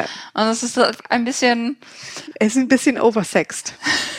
Dabei wirkt er halt ja aber eigentlich so total so, so super glatt und mit den gegelten Haaren und immer dieses Ja. Zahnputzlächeln.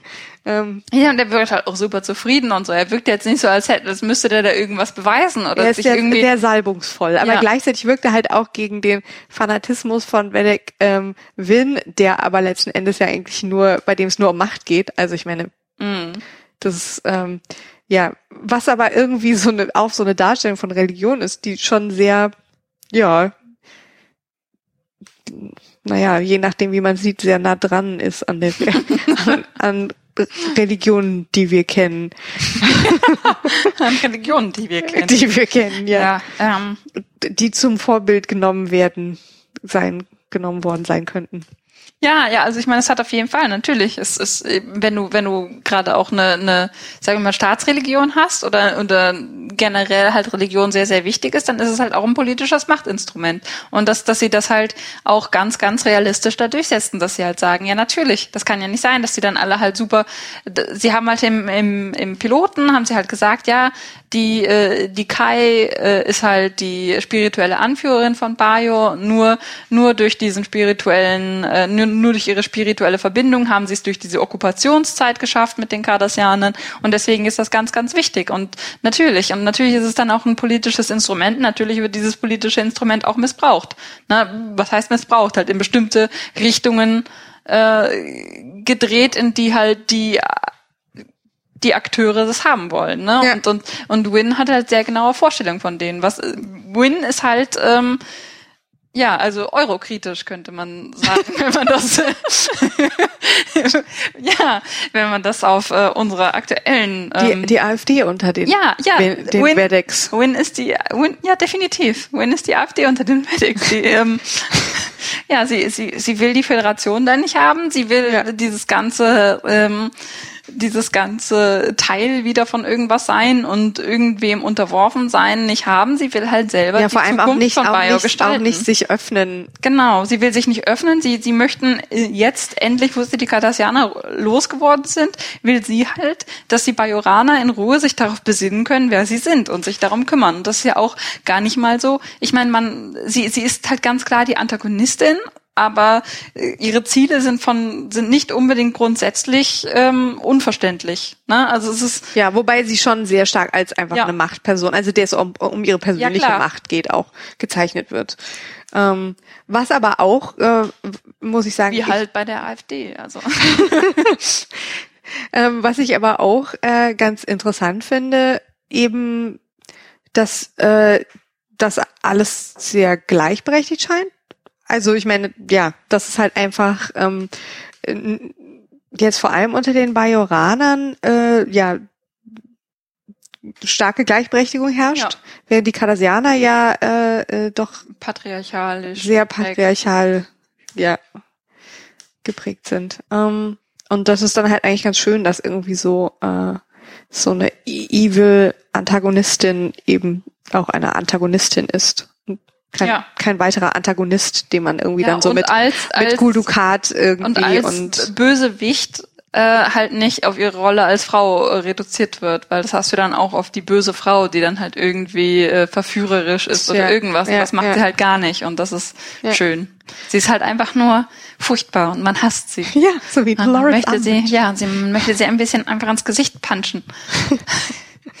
Aber naja, hm, ich mag, man soll ja ich, keine Heiligen äh, prügeln. Ich mag sonst noch Folgen mit, wo es um die kardassianische Besatzungszeit geht in irgendeiner Weise, muss ich zugeben. Die sind zwar nicht immer unbedingt alle gut, ähm, aber ich mag sozusagen, wenn das wenn man da so, so Puzzlestücke neue bekommt, was da ja. sozusagen gelaufen ist und, und ähm, wie das, was passiert ist mit dem Widerstand und, und wie die, also, weil ich auch finde, da sind sie relativ ähm, mutig. Ja. Ähm, das sozusagen auch als ja eine echte Terrorherrschaft eben zu zeichnen und ja zum Beispiel hier in der Folge 18 äh, Duel genau. geht es ja praktisch um Konzentrationslager und es geht ja. darum Leute zu äh, Leute, die daran teilgehabt haben, an diesen zur Gräueltaten zur Rechenschaft zu ziehen. Wobei das dann halt auch wieder merkwürdig aufgelöst wird, so von Folge 19 meiner 19? Ja. Okay. Äh, von von meiner Perspektive finde ich, weil ähm, weißt du, ja. sie haben halt diesen, diesen Bösewicht, ne? Also, was heißt, sie haben diesen Cardassianer, der sich da halt ähm, gefangen nehmen lässt äh, auf der Station. Ähm, äh, weil er halt in diesem in diesem Labor Camp ähm, äh, gewesen ist und zuerst gibt er vor, halt er wäre irgendeine andere Person, dann merken sie, hey, der sieht doch genau aus wie äh, wie der böse Obermacker, der das alles zu verantworten hat und halt diese ganze Folterei und keine Ahnung was alles da durchgesetzt hat. Und dann stellt sich raus, er war ja doch nur, äh, also er hat sich genetisch ähm, er hat sich genetisch angepasst, um um dem ähm, um sozusagen zu büßen. Ja, ja, genau, um zu büßen und um so auszusehen, genau, weil, weil er möchte, dass, äh, dass, dass, dass halt dieser Leiter dieses Lagers zur Rechenschaft gezogen wird. Und er selber war währenddessen, er war halt so ein Buchhalter und ähm, er, er selber ist halt äh, mit einem dicken Trauma aus dieser Situation gegangen, weil er total überfordert war und das wird dann das, nicht, das nicht helfen konnte. Ja, und es kommt dann halt auch dieser Moment, äh, wo er dann in der Zelle mit Kira zusammenbricht und halt anfängt zu weinen und sagt so ja, äh, wo, er, wo er halt über sich in der dritten Person redet, weil sie rausgefunden hat, wer er ist und er sagt so, ich bin doch nicht der, diese Wurst, der sich dann, der dann jeden Abend geweint hat und keine Ahnung was, mhm. ne, und dann währenddessen zusammenbricht. Aber was ich dann so ein bisschen komisch finde, ist, dass sie dann am Ende sagen, ja, du bist ja gar nicht der Böse, du bist, du warst ja nur der Buchhalter Buchhalter, dann lassen wir dich natürlich frei und dann bist du doch freigesprochen. Dann denke ich so, ähm, äh, er war da, also er war maßgeblich daran beteiligt. Mhm. So, ja, das, ja, das ist, das ist so ein bisschen schief dann. Also ja, zumindest von einer, Weil, zumindest von einer deutschen Perspektive ja, genau. aus. Also das ist halt, das ist halt was, was, was halt nicht so ganz funktioniert für. Äh ja, ja, da ist, da, da wird die Folge dann so ein bisschen äh, schwächer am Ende, aber und was ich auch an dieser Folge, also ich, fand die Folge an sich wirklich auch großartig. Es hat also gerade auch eben die, die, die Stelle, wo er in seiner Zelle zusammenbricht, als er, als er realis ne, also als er halt über sich selbst in der dritten Person redet und versucht, halt sich selber fertig zu machen für das, was mhm. er da praktisch auch getan hat. Ne? Also das ist eine sehr, sehr starke Szene, dass er halt aus so einem gehässige, aus so einer gehässigen Wutrede dann äh, zusammenbricht und, mhm. und, und leidet und du halt auch halt dieses ganze Emotionsspektrum bekommst. Das ist super stark. Aber es gibt so ein paar Sachen in dieser, dieser Folge, was ich auch weil dann wird er freigesprochen und am Ende kommt halt einfach irgendein so Bajoraner und sticht ihn ab und dann stirbt er sofort. Und ich denke mir so, in jeder hallo, hallo Star Trek. Ja, genau. Und dann kommt halt auch irgendwie Bashir und ist so, ja, der ist tot, weißt du, und alle anderen, ähm, die kannst du, ich kann, du kannst die in den Weltraum beamen und, äh, und wahrscheinlich in zwei Säbeln und kannst sie wieder zusammenflicken. Ne? Wenn es wichtig ist, wenn es wichtig ist, dass sie überleben, dann kannst du alle möglich überleben. Aber da kommt ja einer alles kaputt. mit einem Messer und sticht dir mal eben so ein bisschen in die Seite und so, so ja, nee, der ist tot für immer. Wir können nichts dagegen machen. Ha, das ist ja komisch gelaufen hier. Hm. Jetzt sei doch nicht immer so. Ja, ja, das, das, das, das war nur. Ich fand ich meine, das, ich fand das eigentlich ganz schön. Insofern schön, in Anführungsstrichen. Nein, ich meine, ich, ich fand es ganz gut, weil ich finde, dass oft Dinge so ein bisschen also dass sie zumindest versuchen bei Deep Space Nine, dass nicht immer alles so happy endig ist. Ja. ja. Es ist nicht so, dass am Ende alle lachen und Bananenpfannkuchen essen. Und, ähm, und sondern dass, dass halt auch mal Sachen sich nicht einfach so auflösen lassen oder dass halt auch einfach es, es gibt sozusagen kein Entkommen vor dieser Vergangenheit. Und das ist sozusagen das, ähm, was, was für mich das so ein bisschen repräsentiert hat, dieses Ende. Ja, es ist einfach, aber letztendlich ist, wird er, er wird ja dann auch frei. Das, das, das ist halt ja, er, das Blöde, das er, wird dann freigesprochen. Ja, aber praktisch ich weiß, dass da, dass da sozusagen, das hat, hat äh, ähm, seine, seine Mängel, aber grundsätzlich dieses Ding, dass, dass die weder Bajoraner noch Cardassianer dieser Vergangenheit entkommen. Ja. Ja. Dass es halt ähm, halt auch noch nicht ganz vorbei ist. Nee, überhaupt nicht. Es, es, es, das ist noch komplett irgendwie leb, äh, äh, am Leben in ihrer in ihrer Gegenwart jetzt, ja. Mhm. Und und man weiß, sie werden noch ganz viel damit zu kämpfen haben, ja. Ähm, also ob jetzt die Cardassianer damit so viel zu kämpfen haben in der Regel, ähm, da sie ja nicht so äh, sich jetzt irgendwie als als schuldig sehen oder irgendwas, aber du weißt, was ich meine. Es ist halt einfach, mhm. es ist präsent und, und man kann ihm nicht entkommen, so. Und das zumindestens hat das irgendwie schon, finde ich, ganz, ganz gut ausgedrückt. Und ich würde davon gerne irgendwie viel mehr sehen. Also ja. das, ja. Was ich, was ich auch ganz toll fand, war zum Beispiel die Folge 4 war das Babel. Ähm, äh, in, in dem Respekt, weil äh, in der Folge äh, löst O'Brien versehentlich die Folge 5, die Folge 5 äh, weil in der Folge löst, löst O'Brien versehentlich ähm, diesen Virus aus, Stimmt. der von dem, der vom Widerstand ähm, in der Station irgendwann mal ähm, äh, gelegt wurde, aber nicht ausgelöst werden ja. konnte, ähm, der halt äh, die meisten Bewohner der Station halt ihrer Sprachfähigkeiten beraubt, beziehungsweise sie halt in so eine Aphasie ähm, zwängt, wo sie halt irgendein irgendein äh, Gibberish reden, äh, sich aber nicht mehr untereinander verstehen können und dass halt damit eben die ganze Kommunikation zusammenbricht und die äh, und dieses Virus äh, endet dann auch äh, letztendlich ähm, tödlich, wenn man es nicht behandelt. Und, ja, äh, und äh, das, das fand ich halt auch wieder sehr schön, dass, dass dann halt so, äh, so Rück, Rückstände mhm. immer mal wieder gefunden werden. Ja. Ähm, es gibt irgendwann viel später, in irgendeiner späteren Staffel gibt es eine Folge, da, äh, da lösen sie aus Versehen so ein altes kardassianisches Sicherheitsprogramm aus, was dann irgendwie mit ganz vielen Videoaufzeichnungen von Guldukat und solchen Geschichten und äh, halt halt sowas oh, finde ich immer um, okay, ähm, sowas finde ich immer ganz großartig, wenn wenn wenn ja. halt noch sowas kommt, wo wo man halt aus Versehen dann irgendwas triggert, was äh, was noch in den Routinen drin ist und ähm, ja, das ist schön. Wobei ja bei der Folge, ich muss ja immer so ein bisschen meckern, auch bei der Folge, weil dann haben sie da ihr großes Problem und ähm, und niemand kommt auf die Idee, sie haben halt eine Standleitung zu Starfleet, sie könnten da vielleicht auch noch ein paar Ärzte dazu bringen, daran zu forschen und nicht nur den armen Doktor daran forschen lassen, so, sondern sein so. Sprachtalent verliert und das nicht mehr kann. Und dann rufen sie halt irgendeinen so Typen von Bio an, anstatt dass sie halt so direkt irgendwie alle, alle Ressourcen von Starfleet da reinbringen. Das ist irgendwie immer lustig, ja, ja dass, dass sozusagen das, was man im, im All bei so einer Serie wie Voyager oder auch mal bei, bei Next Generation einfach durch irgendwelche, naja, Voyager kann eh nicht kommunizieren mit, ja. mit, mit der, der Heimat und, und bei einem Raumschiff kannst du schnell irgendwie herstellen, dass aus irgendeinem Grund die, die Kommunikation zusammengebrochen ja. ist. Aber bei denen ist es halt immer so, ja, da, da, ja, da wirkt es dann oft so ein bisschen, als würden sie das jetzt halt einfach absichtlich mal vergessen, weil das ist ja immer noch Star Trek hier und die müssen ihre Probleme ja. selber lösen. Ja, genau. Da kann man nicht immer Starfleet zur Hilfe rufen, ja. da muss man sozusagen als Repräsentant von Starfleet was machen denn seinen, die ganzen Leute auf der Erde? Skills, ja, das ist eine gute Frage. Na gut, überleg doch mal, was die alles, ja, die haben eine ganze Galaxie voller Galaxien. Ja, und, und, und, und in dieser ganzen Galaxie sitzen irgendwelche Leute, die auf keinen Fall mit Starfleet zurück, die sitzen da bestimmt in der Erde auf ihrem Office in San Francisco und weinen, weil niemand, niemand ruft an. Niemand ruft an. Alle versuchen immer ihre Probleme selber zu lösen. ja. Dann hast du da diese ganzen hochausgebildeten Experten und dann sitzen die da und denken so, ja, toll. Niemand will mit mir reden.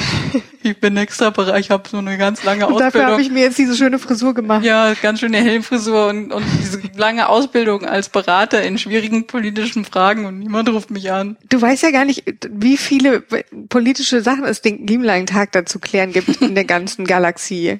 Also ich glaube, die haben genug zu tun.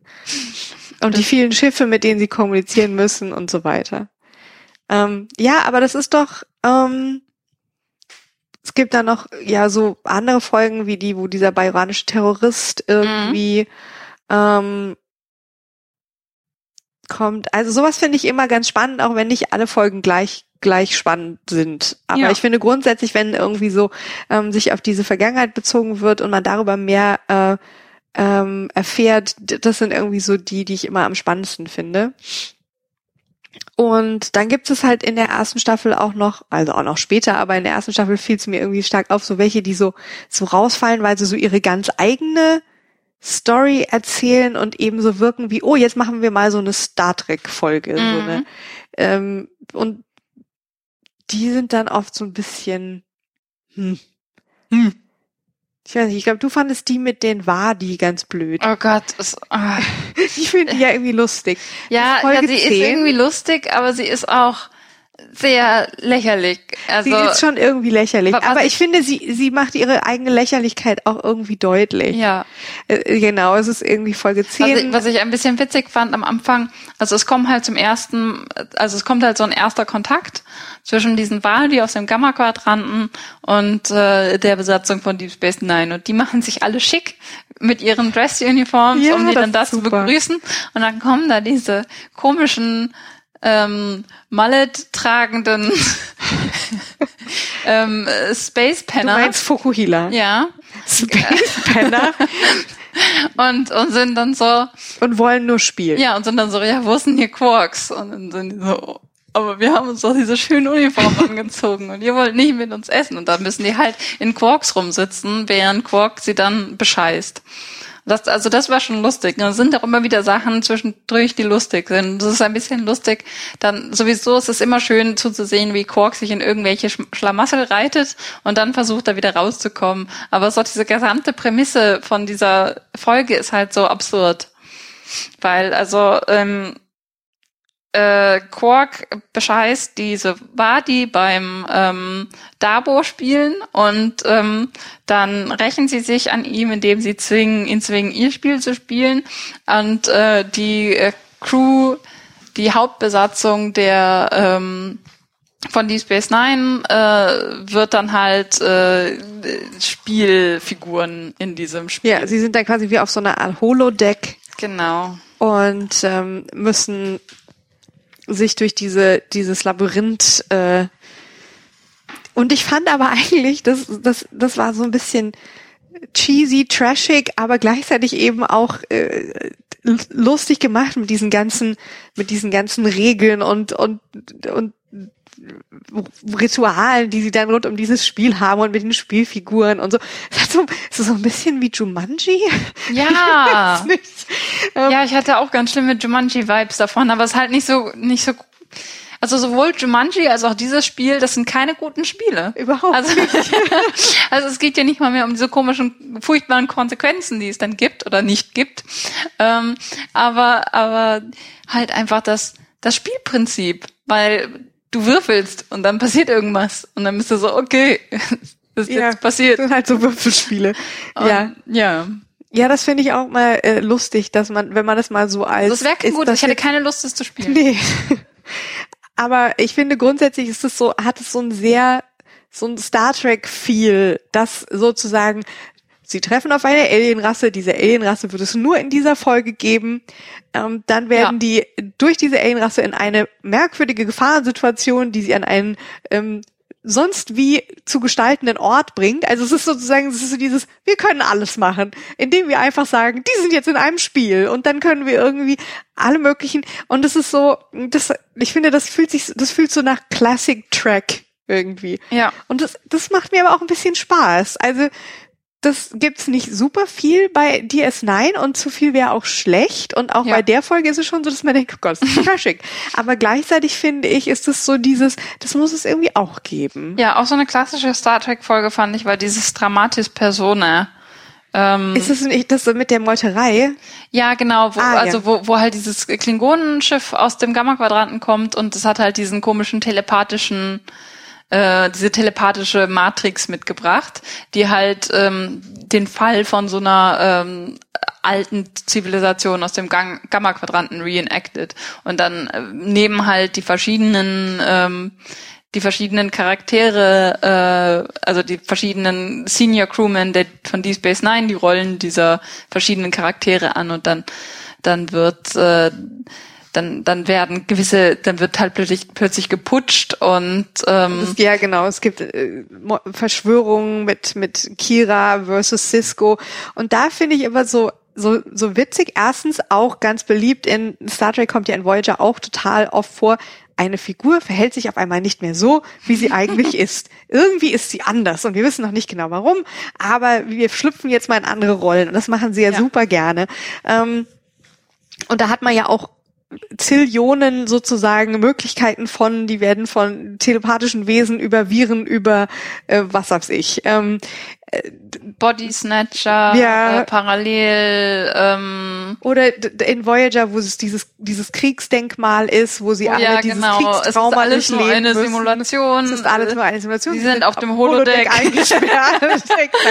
das ist irgendwie so super wiederkehrendes Thema und das finde ich da sehr schön verarbeitet, weil ja im Prinzip erstmal bestehende Konflikte, also es ist ja so, dass Kira Ja. und o, ähm, Cisco ein Stück weit immer Rivalen ri- sind oder oder aber halt so zumindestens haben sie immer so ein bisschen ähm, äh, geraten sie immer wieder aneinander und ähm, und es gibt viele Reibungspunkte und dann ist es halt so, dass man nicht sofort realisiert, was passiert. Oder ich meine, klar, als erfahrener Star Trek ähm, äh, Zuschauer, äh, ja, vielleicht schon, aber es ist erstmal noch so ein bisschen ähm, nett, dass man so denkt, hm, hä, was, was passiert jetzt gerade? Was habe ich was verpasst? So, ähm, und das finde ich aber eigentlich sehr, sehr hübsch gemacht an der Folge. Ja, ja, vor allen Dingen, weil es halt auch noch so ein, ähm, das ist ja äh, auch eine der, der, der letzten Folgen, weil das ja dann auch nochmal damit abschließt mit diesem ganzen Thema von wegen, ja,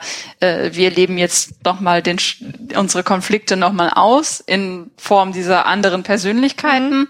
Ähm, und das zeigt halt nochmal, wie wir verhältnismäßig in der Realität schon besser damit klarkommen, weil dass sie halt trotzdem existieren und halt so äh, dieses, diese einen schönen Nährboden abgeben für diesen Plot, der da ablaufen soll. Ja.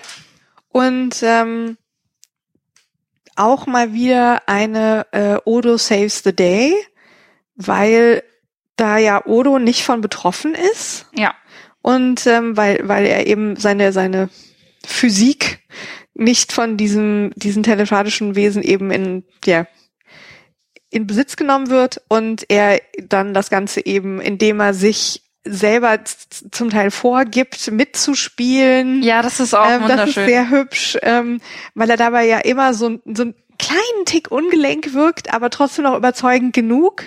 Ähm, und, ähm, und weil ich auch einfach jede Folge, wo Odo viel macht, großartig finde. Odo ist einfach großartig. so, Ich finde das so krass, wie gut der ist. Und weißt du, du hast hier André Auberjonois ja, und ähm, und er hat Make-up auf dem Gesicht, das irgendwie fünf Zentimeter dick ist und jede einzelne seiner seiner ganz also eigentlich die Mimik unglaublich erschwert. ja. Und er schafft es halt trotzdem großartig, Dinge darzustellen. Also seine Ja. Mimik ist fantastisch. Und das, Ist so- obwohl er halt dieses Handicap auf dem Gesicht hat. Weil er kann halt viele Gesichtsausdrücke dann nicht machen unter diesem, Ja, und er schafft so viel mit seinen ist Augen. so schön. Ja, eben. hinzukriegen und es ist irgendwie Und wie, er- wie er den Kopf hält und so dann immer den Kopf so ein bisschen senkt oder hebt Ja. oder es ist Und schön. ich, ich liebe, dass er von Anfang an einerseits wirklich, er, du merkst, er ist unheimlich schlau, er weiß wirklich, was er tut. Er hat darin auch irgendwie ein Stück weit strahlt er so eine Macht aus Mhm. und gleichzeitig wirkt er halt unheimlich verletzlich. Ja. ja. Und das ist halt ganz interessant, weil er ist ja wieder die die Figur, die immer da sein muss in jeder Der, Stadt. der Spock, der Data, äh, Der, derjenige, der sozusagen äh, der ähm, der Doktor in Voyager. Ja, Ähm, genau. Also es ist immer äh, der Junge, der, der, der hölzerne Junge, der ein ein Mensch sein möchte. Also es ist im Prinzip so. Ja. Ähm, es geht immer darum, danach zu streben, sozusagen jetzt durch die Augen dieser Figur Humanität. Bei Odo ist es vielleicht nicht so sehr Humanität, sondern Humanoidität. ähm, ja, ich meine, ja, er, er strebt ja eher irgendwie, Ja. er ist ja, Ja, eher mit also er möchte, Bajoranern ja, er möchte, er möchte Teil der Gemeinschaft werden. Er möchte Ja. dazu ge gehören. Er ist ein Außenseiter es sind der immer weiß, er ein Außenseiter, die Außenseiter anders ist. sind als alle anderen und sie sind absolut einzigartig. Ja, Ähm, aber man, äh, ein bisschen komisch ist es. Na gut, ich wollte gerade sagen, das gibt's immer nur als Männer, aber Seven of Nine ist es dann im Prinzip auch. ja. Also sie, ähm, sie erfüllt es Seven of dann. Nine wird ja dann auch die Schülerin vom Doktor in dem Sinne, weil Ja. bei ihr ist bis zu diesem Zeitpunkt schon hat es zu einem gewissen Grad geschafft, sich zu Ja, integrieren und dann nimmt er sie ja unter seine Fittiche. Also das ist auf jeden Fall, es sind nicht immer nur Männer. Ja, aber zu diesem Zeitpunkt Ja, zu Schon diesem noch. Zeitpunkt schon. Und, ähm, und ich finde da für, für Odo äh, die Folge ähm, The Forsaken, Folge 17, eigentlich sehr schön, wo sie ja auch so eine, eine, eine kleine äh, TNG-Reminiszenz, weil es kommt, ähm, wie, wie schreibt, wie spricht Loxana. Loxana Troy, die Mutter von äh, Diana Troy, für die sich Diana irgendwie mehrfach schämt im Laufe Ja, von aber das ist halt, das ist halt auch, ich finde, ähm, also ich finde, die- ich fand die Folge tatsächlich gut. Ich fand auch Loxana Treu da gut.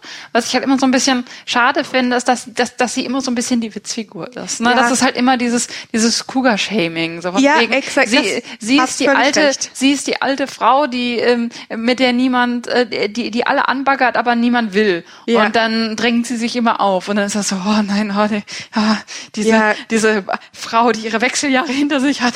Oh, sagt doch überhaupt diese Frau, die offensiv mit ihrer Sexualität umgeht und mit ihrem Be Begehren. Das ist oh, Ja, genau. suspekt. Und das ist so, das ist, das finde ich immer so schade. Das da ist hast du da völlig auch. recht. Aber ja, finde, aber nur bis zu einem bestimmten Zeitpunkt. Weil ich finde dann ähm, in dieser Szene, wo die beiden ähm, da in dem Lift eingeschlossen sind und und äh, und Odo kann seine Form nicht mehr halten.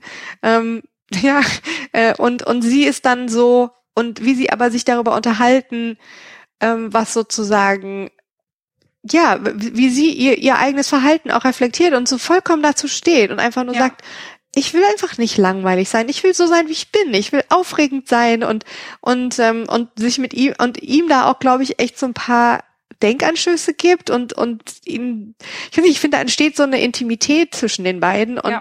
und wie sie auch einfach so sehr ähm, halt- taktvoll eigentlich Ja. mit ihm umgeht und etwas, was ja, was die Leute vielleicht von ihr immer, also was in ihrem Charakter immer so ja nicht so enthalten war, aber oder was man ihr nicht zugestanden hat. Ja, vor allen Dingen, weil So. sie dann ja auch ihre Haare abnimmt und halt sagt Mhm. so, ja, hier, so bin ich.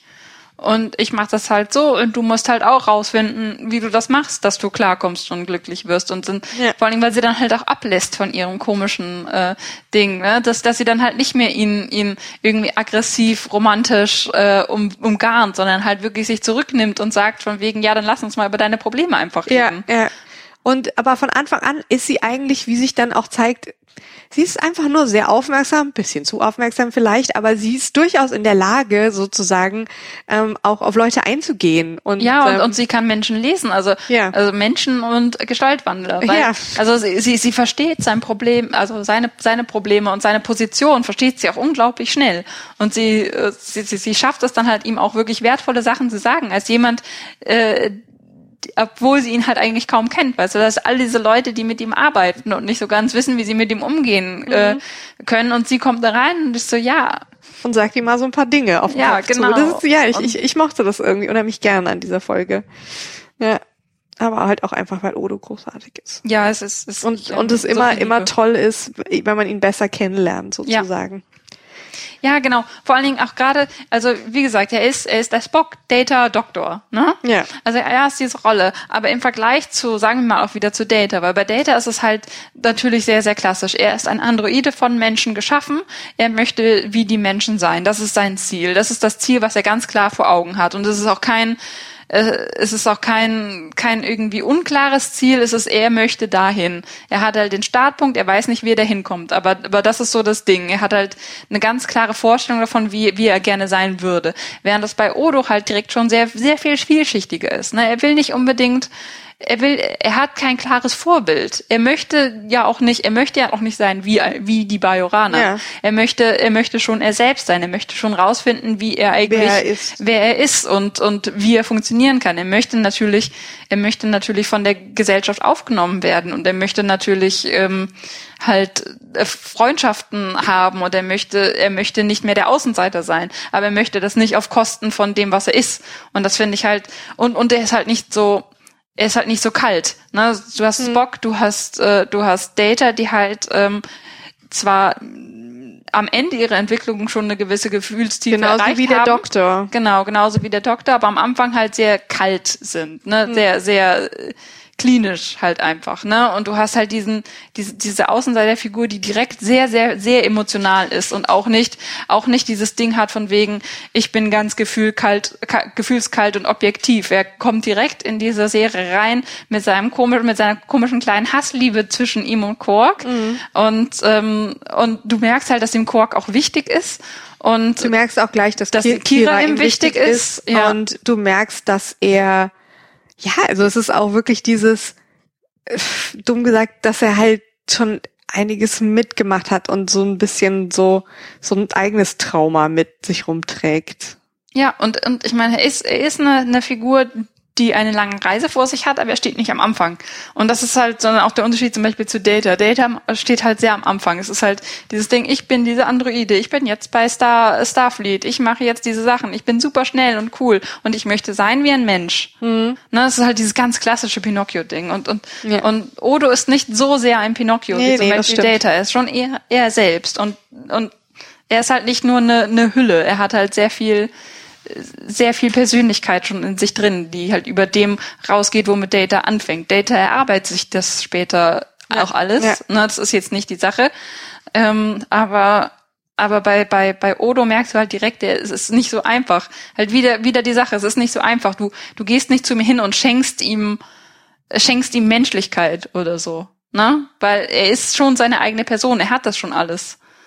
Ne, während das halt bei Data auch so ist, von wegen, dass, dass, dass er ja sich die Menschlichkeit versucht zu verdienen von seinen menschlichen Crew-Kollegen.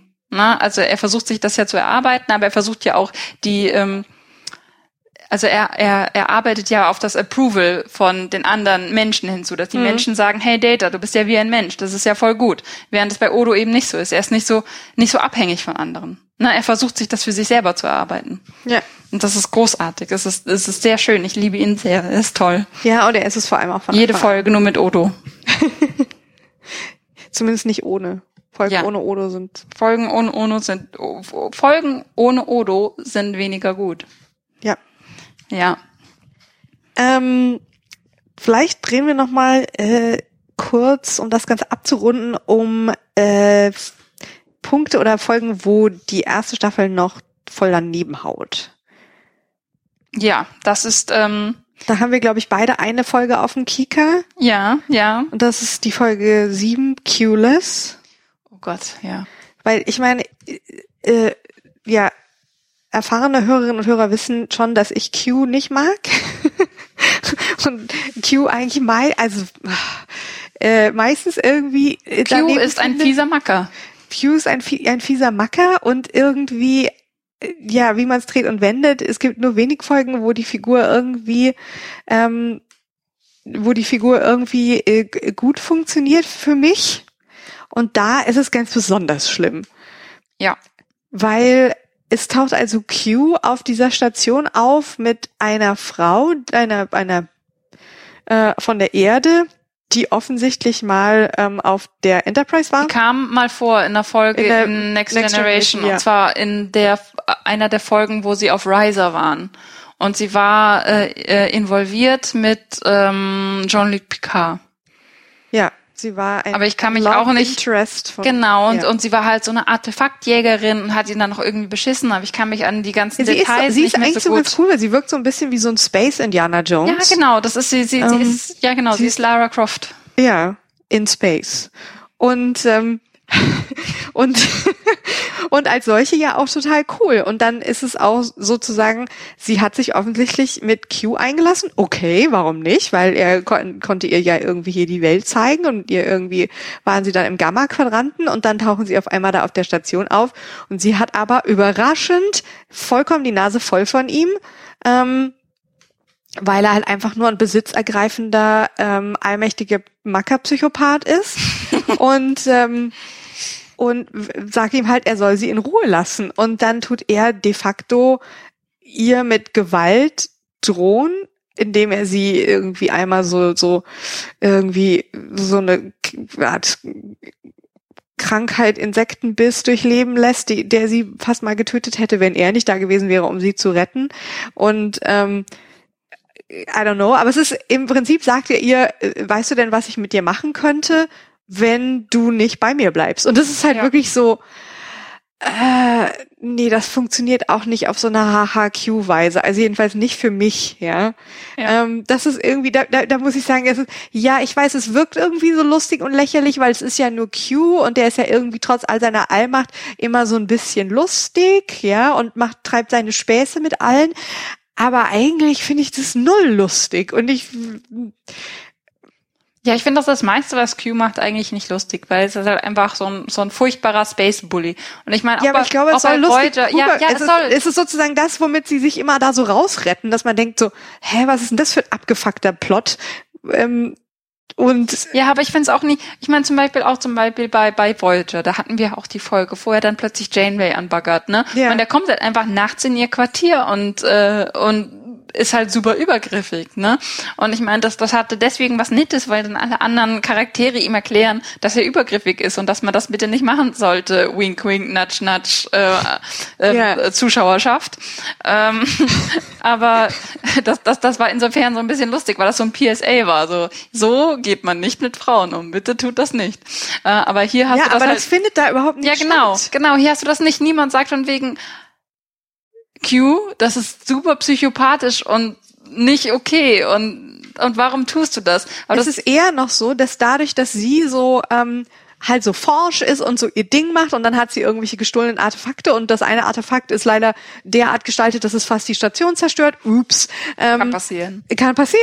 Ähm, und, und sie will halt damit Geld machen und die über Quark verkaufen, äh, irgendwie auf einer illegalen Aktion, äh, Auktion. Und man denkt sich so, ja, sie ist halt so eine Art ähm, okay, sie ist kein Space Indiana Jones in dem Sinne, weil Indiana Jones ist ja mehr, das gehört in ein Museum. Sie ist halt so ein, naja, so ein, I don't know, popkulturelle Referenz einfügen. Ähm, ja, sie ist, sie ist die Mischung zwischen Han Solo und ähm, Indiana Jones. Sie stimmt. Ist, also sie ist Space Harrison Ford. sie ist, ja. Und, ähm, und ich habe aber das Gefühl, dadurch, dass sie so, so forsch auftritt und ihm auch immer sagt, nein, lass mich jetzt in Ruhe und, und ich bin auch noch eigentlich so ein bisschen so eine, so eine ähm, Kriminelle, dass dadurch das so ein bisschen rechtfertigt wird, so von wegen, na ja, die kann sich ja irgendwie wehren. Aber in Wahrheit kann sie das nicht. Sie können, sie, also, ja. Sie kann ihm nichts entgegensetzen. Sie kann ihm eigentlich nichts entgegensetzen. Sie kann ihm halt sagen, dass sie ihn scheiße findet, aber das war's. Ja, und ähm, ich weiß jetzt gerade nicht mal mehr, wie es genau ausgeht. Sie wird ihn dann doch irgendwie los, aber am Ende versöhnen sie sich auch wieder so ein bisschen, weil dann fängt er wieder an, irgendwelche Versprechungen zu machen, was sie denn alles Tolles zusammen machen könnten. Und dann sagt sie, glaube ich, so, ach nee, ich gehe da alleine hin, aber man weiß es nicht so. Also ja, so es ist ein bisschen, also es wird auch sehr unbefriedigend auf. Ja, und das ist, ist halt wieder Q, der sich daneben benimmt und die Folge heißt Q-less und ich denke mir, es ist doch schön, wenn das so less of Q wäre. Ja, bitte, Aber, bitte ähm, generell. Bitte generell. Q-less. Ja. Wir, wir möchten unser Star Trek Q-less, bitte sehr. Ja. So, ja, das ähm, war nicht gut. Das, nee. Ja, also das war die eine, die so ein bisschen, wo ich so dachte, so, hä? Ähm, die andere wäre dann äh, die Folge 11, Denagos. Ja. Wo halt auch, es gibt generell so dieses Problem mit den Ferengi und ähm, das ist halt die Sache, dass die Ferengi halt bestenfalls eine super flache Kapitalismuskritik sind. Ne? Wenn du dir durchliest, was so die Showrunner dazu sagen, sie wollten halt mit dem Ferengi, weil die Menschen hier alle so perfekt und so super krass sind und das ja schon gar nicht mehr wie Menschen sind, wollten sie mit dem Ferengi äh, eine, eine, äh, ein Volk darstellen, was halt sich was eher den Menschen des 20. Jahrhunderts entspricht. Das heißt, gierig bis zum geht nicht mehr, misogynistisch und so weiter und so fort. Ne? Das ja. Problem an der Sache ist aber, dass wenn du das machen möchtest, wenn du so einen Aha-Effekt möchtest, von wegen, guck mal, dieses Volk, die sind wie wir, dann müssen die auch irgendwie dann dürfen die nicht so lächerlich sein, weil sie sind halt einfach nur lächerlich. Es ist halt einfach nur. Sie sind sehr karikaturesk. Genau, genau, aber sie sind zu karikaturesk. Sie sind nicht so, dass du sagen würdest, so darin erkenne ich mich wieder. Zu keinem Zeitpunkt hast du irgendein Ferengi gesehen und gesagt, stimmt, so bin ich ja. Hach, Ne? Ja, ja, oder, also, so, oder so sind die, die Geschäftsleute von heute. So. Genau, ähm. genau, weil dazu ist es schon wieder zu weit weg. Ne? Ich meine, wenn, wenn du dies, wenn du das möchtest, wenn du halt wirklich den, den Kapitalismus des 20. Jahrhunderts aufs Korn nehmen möchtest, dann musst du es halt auch so machen, dass man sich ertappt fühlt. Und man fühlt sich zu keinem Zeitpunkt, finde ich, die sind, die sind von den Ferengi in irgendeiner Form ertappt. Die sind so krass überzeichnet und ähm, ich muss sagen, es ist auch für mich so, ich mag Quark und ich mag ja. auch seine seine Interaktion mit mit mit Rom und ja. und und Nog. Ähm, und Quark hat irgendwie viele tolle Folgen, aber dann, wenn es im weiteren Sinne um die Ferengi geht, die Folgen finde ich in der Regel nicht gut und die interessieren mich auch nicht so. Und ja, weil sie, weil sie absolut furchtbar überzeichnet sind, weil sie halt nur eine Ansammlung von ähm, nicht wünschenswerten Eigenschaften sind im Prinzip und ähm, in der Folge Nagus äh, ist es halt nochmal besonders hart, weil du hast den großen Nagus, den Anführer der, der Ferengi, der dann da in Quarks Bar eine Konferenz halten möchte. Und dann bringt er da seine Jünger mit, ähm, seine Businesspartner und dann sitzen die sich alle bei Quark in den Hinterraum an einen Tisch, reiben mit den Händen und Ach, lachen darüber, äh, lachen darüber, dass hahaha im Alpha-Quadranten, da haben wir schon unseren Ruf ruiniert, aber im Gamma-Quadranten können, können, wir, wir noch, alle, alle über, ausbeuten und über den, übers Ohr hauen. Das ist also spätestens in dem Moment müsste eigentlich selbst merkbefreiteren Menschen auffallen, dass es, dass diese Szene wirkt wie ein antisemitisches Klischee. Es ist halt einfach, ja. sie, sie, sie wirken wie halt dieses, dieses Klischee des, des, des bösen Profitjuden, der in Hinterräumen Hände reibend, niemand mag ihn und niemand traut ihm und er möchte nur alle anderen ausbeuten. Und das ist halt wirklich übel. Und es ist halt, es ist ein, ein ja. Vorwurf, der äh, immer mal wieder äh, auch auf, also der auch aufgekommen ist zu der Zeit, als als das mhm. gesendet wurde. Ähm, äh, das ist auch etwas, was, was ich finde berechtigt ist. Es ist, äh, es wird relativ klar, dass wenn, wenn man sich irgendwie durchliest, was die sich mit den Verringe gedacht haben, dass das halt nicht deren Ziel ist, gewesen ist. Äh, aber, aber gerade bei so einer Folge muss man sich die Frage stellen, so, wie, ist einem das nicht aufgefallen. Ja. Weil es wirkt, es wirkt halt wirklich nur noch wie so ein absurder Geheimkult, der äh, äh, die Geschäfte des Gamma-Quadranten äh, unter seine Fittiche ja, reißen ja. und dann irgendwie äh, beeinflussen und beherrschen möchte und ja und wenn man ja. wenn man sozusagen dann wenn man sich dann mal so ein paar äh, eben so so diese diese Karikaturen vom vom äh, gerissenen Geldjuden, ich muss es jetzt leider so sagen, aber ja, wenn man ja, sich halt mal vor Augen führt und da so, dann, dann ist es leider so, dass man denkt, wow, also wie, wie konnte ihn das so durchrutschen und dann auch noch mit den mit den charakteristischen, äh, was heißt durchrutschen, hm, äh, so mit den charakteristischen äh, Gesichtszügen, mit der großen Nase und dieses, ja, das ist so ein bisschen, mm, ouch. Ja, und deswegen halt, wie gesagt, Quark, Rom, ich mag Rom sehr gerne und ich habe äh, vage das Gefühl, also diese vage Erinnerung, dass ich in den späteren Staffeln sehr, sehr gerne mag, dass er irgendwie noch, noch tolle Sachen mit ihm passieren ähm, und, und und diese, diese, diese, die, die Ferengi-Charaktere, mit denen sie sich wirklich Zeit lassen, die sie halt wirklich individualisieren, denen sie ihre eigenen Charakterzüge geben. Und Quark, ich finde, in der ersten Staffel bleibt Quark noch relativ ähm, er ist von Anfang an sehr gut und sehr witzig, aber er bleibt noch relativ auf diesem kleinen kriminellen Niveau. Und, ja, äh, aber später wird er ja, sp später, später wird er komplexer, später kriegt er halt auch mehr als nur, ich bin, äh, ich bin, also später ist er auch nicht nur noch nur auf Profit aus und dann wird er, dann ist er tatsächlich ein sehr großartiger Charakter. Aber wenn du immer, immer wenn man Ferengi als, als weiterfassend behandelt und sich nicht äh, irgendwie tiefgründig damit den einzelnen Ferengi auseinandersetzt, dass man denen Charakterzüge gibt, wird es immer unglaublich platt. Und äh, halt die Sache mit dem Nagus ist halt auch immer es ist halt dieser uralte Mann, der dann da reingehumpelt kommt und dann so ganz, ganz viel Ohren, Ohrhaaren ja, und Nasenhaaren und es ist so, ich, ja. Und dann über, über Business reden möchte. Und das ist halt so, ja, hm. Ja, hm. too much. Aber ja, ich, ich muss sagen, ich finde, es hat mich jetzt im Nachhinein erstaunt, dass ich von Anfang an Quark mochte, weil ich in Erinnerung hatte, dass ich ihn nervig finde, so in der Art, wie ich irgendwie Nilix. Nilix, exakt, nervig finde, aber kein Vergleich. Der ist ich weiß nicht, ich finde den von Anfang an eigentlich so sympathisch. Dabei macht er ja schon auch Sachen, die nicht okay sind und ja, aber ich finde, ich finde auch gerade die was was was Quark sehr sehr hilft, ist Odo. Eben einfach diese diese Beziehung zwischen Quark und Odo reißt die halt beiden so sind viel eigentlich, raus. Die beiden sind eigentlich so eine ständige Buddy-Komödie. Ja, oder, genau. Oder so. Und dass, dass du halt auch weißt, dass sie sich ganz arg lieb haben. Und und das ist sie so schön. Nicht ohne einander. Ja, es ist, es, ähm, und das das das das kommt ja auch auch vor, ne, wenn dann irgendwie Quark weggehen, wenn, wenn Odo weg weggehen muss, dann wird er ja ganz nervös, weil man muss, muss doch jemand ein Auge auf Quark haben. Ja, ja so. genau. Das ist, das ist schön. Ähm, ich, ähm, oh nein, jetzt habe ich gerade gesehen, dass Armin Scheimerman in einer Movie-Adaption von Ayn Rands Atlas Shrugged mitgespielt hat. Das hat ihn mir ja gleich ein bisschen verdorben. Das passt jetzt Aber nicht so denk, gut. Denk daran, ich wollte doch gerade sagen, ich wollte gerade, genau, ja. ich wollte doch gerade sagen, dass Armin Scheimerman doch eh schon im Nerd-Olymp ist, weil er ja auch noch Principal Skinner, Snyder, nicht Skinner, das ist eine andere Serie. Das klingt so ähnlich.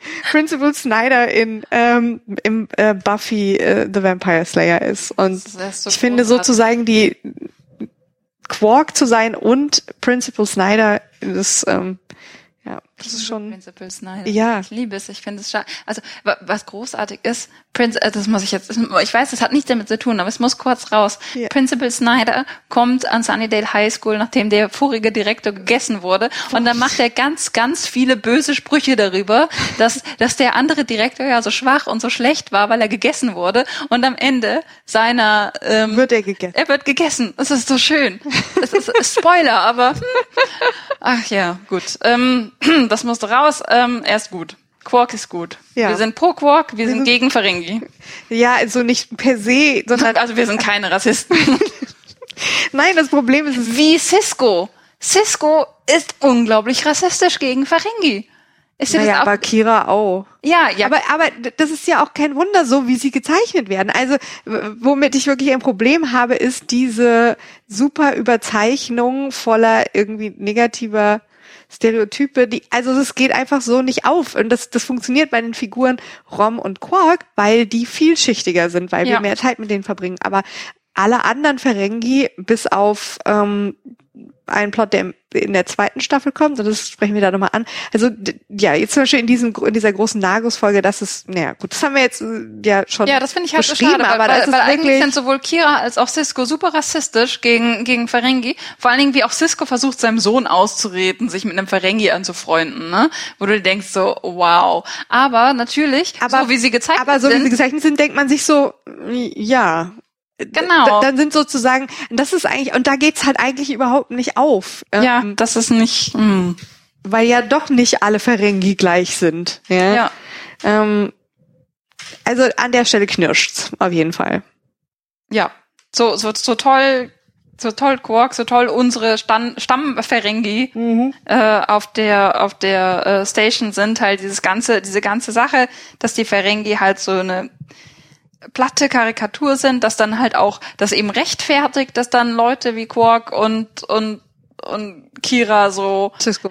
äh, ja, Cisco, Cisco und Kira so abfällige Dinge über die sagen und sich so abfällig gegenüber denen verhalten, dass du denen das halt kaum verübeln kannst, weil sie halt so äh, unglaublich eindimensional, sie sind halt das böse Volk. Ja, ja. Also nicht mal das Böse, das lächerliche, profitgierige Betrügervolk. Und Ja. du denkst dir so, bitte? Ja, und ähm, das wird so wen, also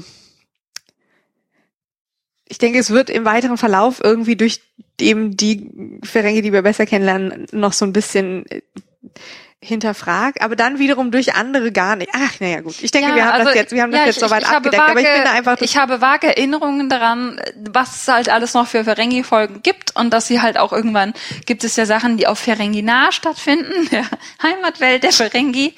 Ähm, Und ähm, Ich, ich weiß nicht, ich habe keine guten Erinnerungen davon, aber ich, ich möchte es Die auch ein Ferengi- bisschen Die Ferengi-Folge bei, ähm, bei Voyager war ja, also diese Ja. eine mit den, die war ja auch, auch wieder nicht, so. Das ist ähm, gut. Nee.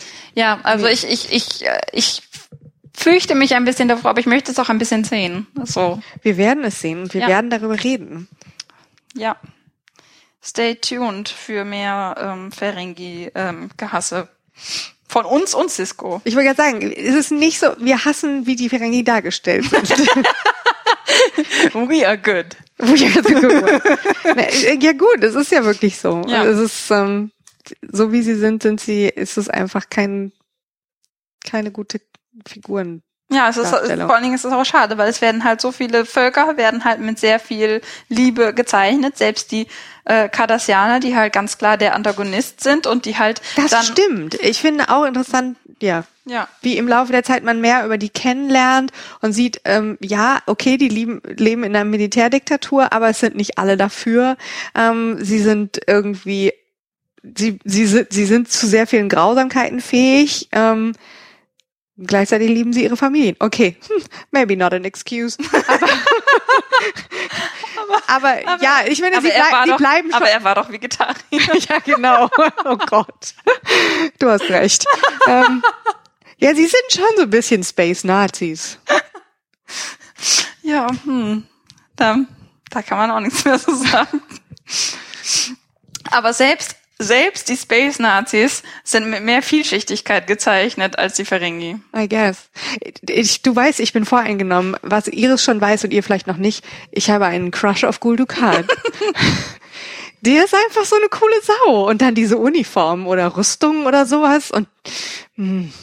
ich finde einfach, die Cardassianer sind sehr toll gestaltet. Also ähm, Dennis erster irgendwie Kommentar, als er das erste Mal einen ähm, Olive? sah, war, dass er den Stirnlöffel mag, den sie haben, und dass man da bestimmt eine einzige Olive reinlegen könnte. beim Vorspiel. Entschuldigung, ich, ähm, ich sollte meine Cardassianer Sexfantasien für mich behalten. In, ähm, da können wir einen Spin-off-Podcast draus Ja. machen. Genau. Dann äh, werden wir äh, alles enthüllen. Sämtliche, ich weiß nicht, vielleicht sollte man das als Call-in machen, so ein bisschen wie Domian. Dass man Meine, äh, dass man irgendwie so, dass man so seine, ja, dass man so seine, seine Star Trek Fetische be bekannt gibt. Ja, ich habe Dips auf Gul Dukat. Okay, also äh, interessantes Serienformat. Dazu kommen wir nach dem Rewatch-Podcast. Ja. Mal sehen, was daraus wird. Vielleicht, vielleicht ergibt sich da noch mehr Potenzial Mhm. in, ähm, im Laufe der nächsten Folgen. Naja, dann kommen wir zurück zu Vedek Bereich Sexy Eyes. Insofern. ja. Aber auch da muss man sagen, ich finde was, ähm, das ist ja schon lustig, dass man sozusagen, dass, dass man auf solche Themen kommt, bei Deep Space Nine, äh, die andere Star Trek Serien, die sind doch immer so wahnsinnig klinisch. Was Ja. so, was so Sexualität und selbst wenn irgendwie Harry auf dem Planeten von den Frauen, die ihn aussaugen wollen, nachdem sie mit ihm Sex hatten, äh, irgendwie keine Ahnung, selbst da wirkt alles noch super, super harmlos und klinisch und keine Ahnung. Und ich finde, von Anfang an hat, äh, wirkt Deep Space Nine da so ein bisschen, das ist nicht so viel Thema, aber ich meine, du hast die, ähm, ich weiß nicht, da ist mehr, es wirkt so ein bisschen erwachsener, einfach der Umgang mit dem, mit, mit dem Thema Sexualität und, und generell. Ja, Zwischenmenschen. Also ich denke, es ist Ich so, ich hab hit, das Gefühl- ist so Hit and Miss. Ja, ja, ja, okay, aber das ist ja eh noch einiges. Ähm, aber ich, ich finde, es wirkt, wie auch bei anderen sozusagen Themenbereichen, wirkt es so ein bisschen rauer, so ein bisschen realistischer, so ein bisschen grauzoniger. Also überhaupt, dass es mal sowas wie Grauzonen gibt. Ja, es ist halt, es ist halt Gritty Track. Ja. Gritty Track mit ähm, Olivenlöffel. Mit Aliens. Olivenlöffel, Aliens und Techno-Jugendstil. Station. Finde ich. Okay, okay. Ich denke, wir können für die erste Folge das äh, jetzt äh, Auf diesem fantastischen Schlusswort belassen. absolut. ähm, Und äh, ja, wie ihr schon gehört habt, äh, sind wir schon dabei, die zweite Staffel zu schauen und ihr müsst dann hoffentlich keine äh, Monate auf die nächste Folge warten. Wir hoffen, ihr hattet viel Spaß an unserer ja.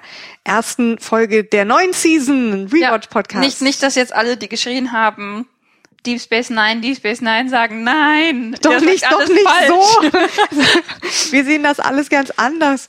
Ähm, ja, also äh, hoffentlich konnten wir Fans und Hater und auch solche, die lieber gehabt hätten, dass wir was ganz anderes machen, ähm, wieder mit an Bord holen und ähm, dass ihr Spaß hattet und äh, bei der nächsten Folge auch wieder mit einschaltet. Ja. Tschüss. Tschüss.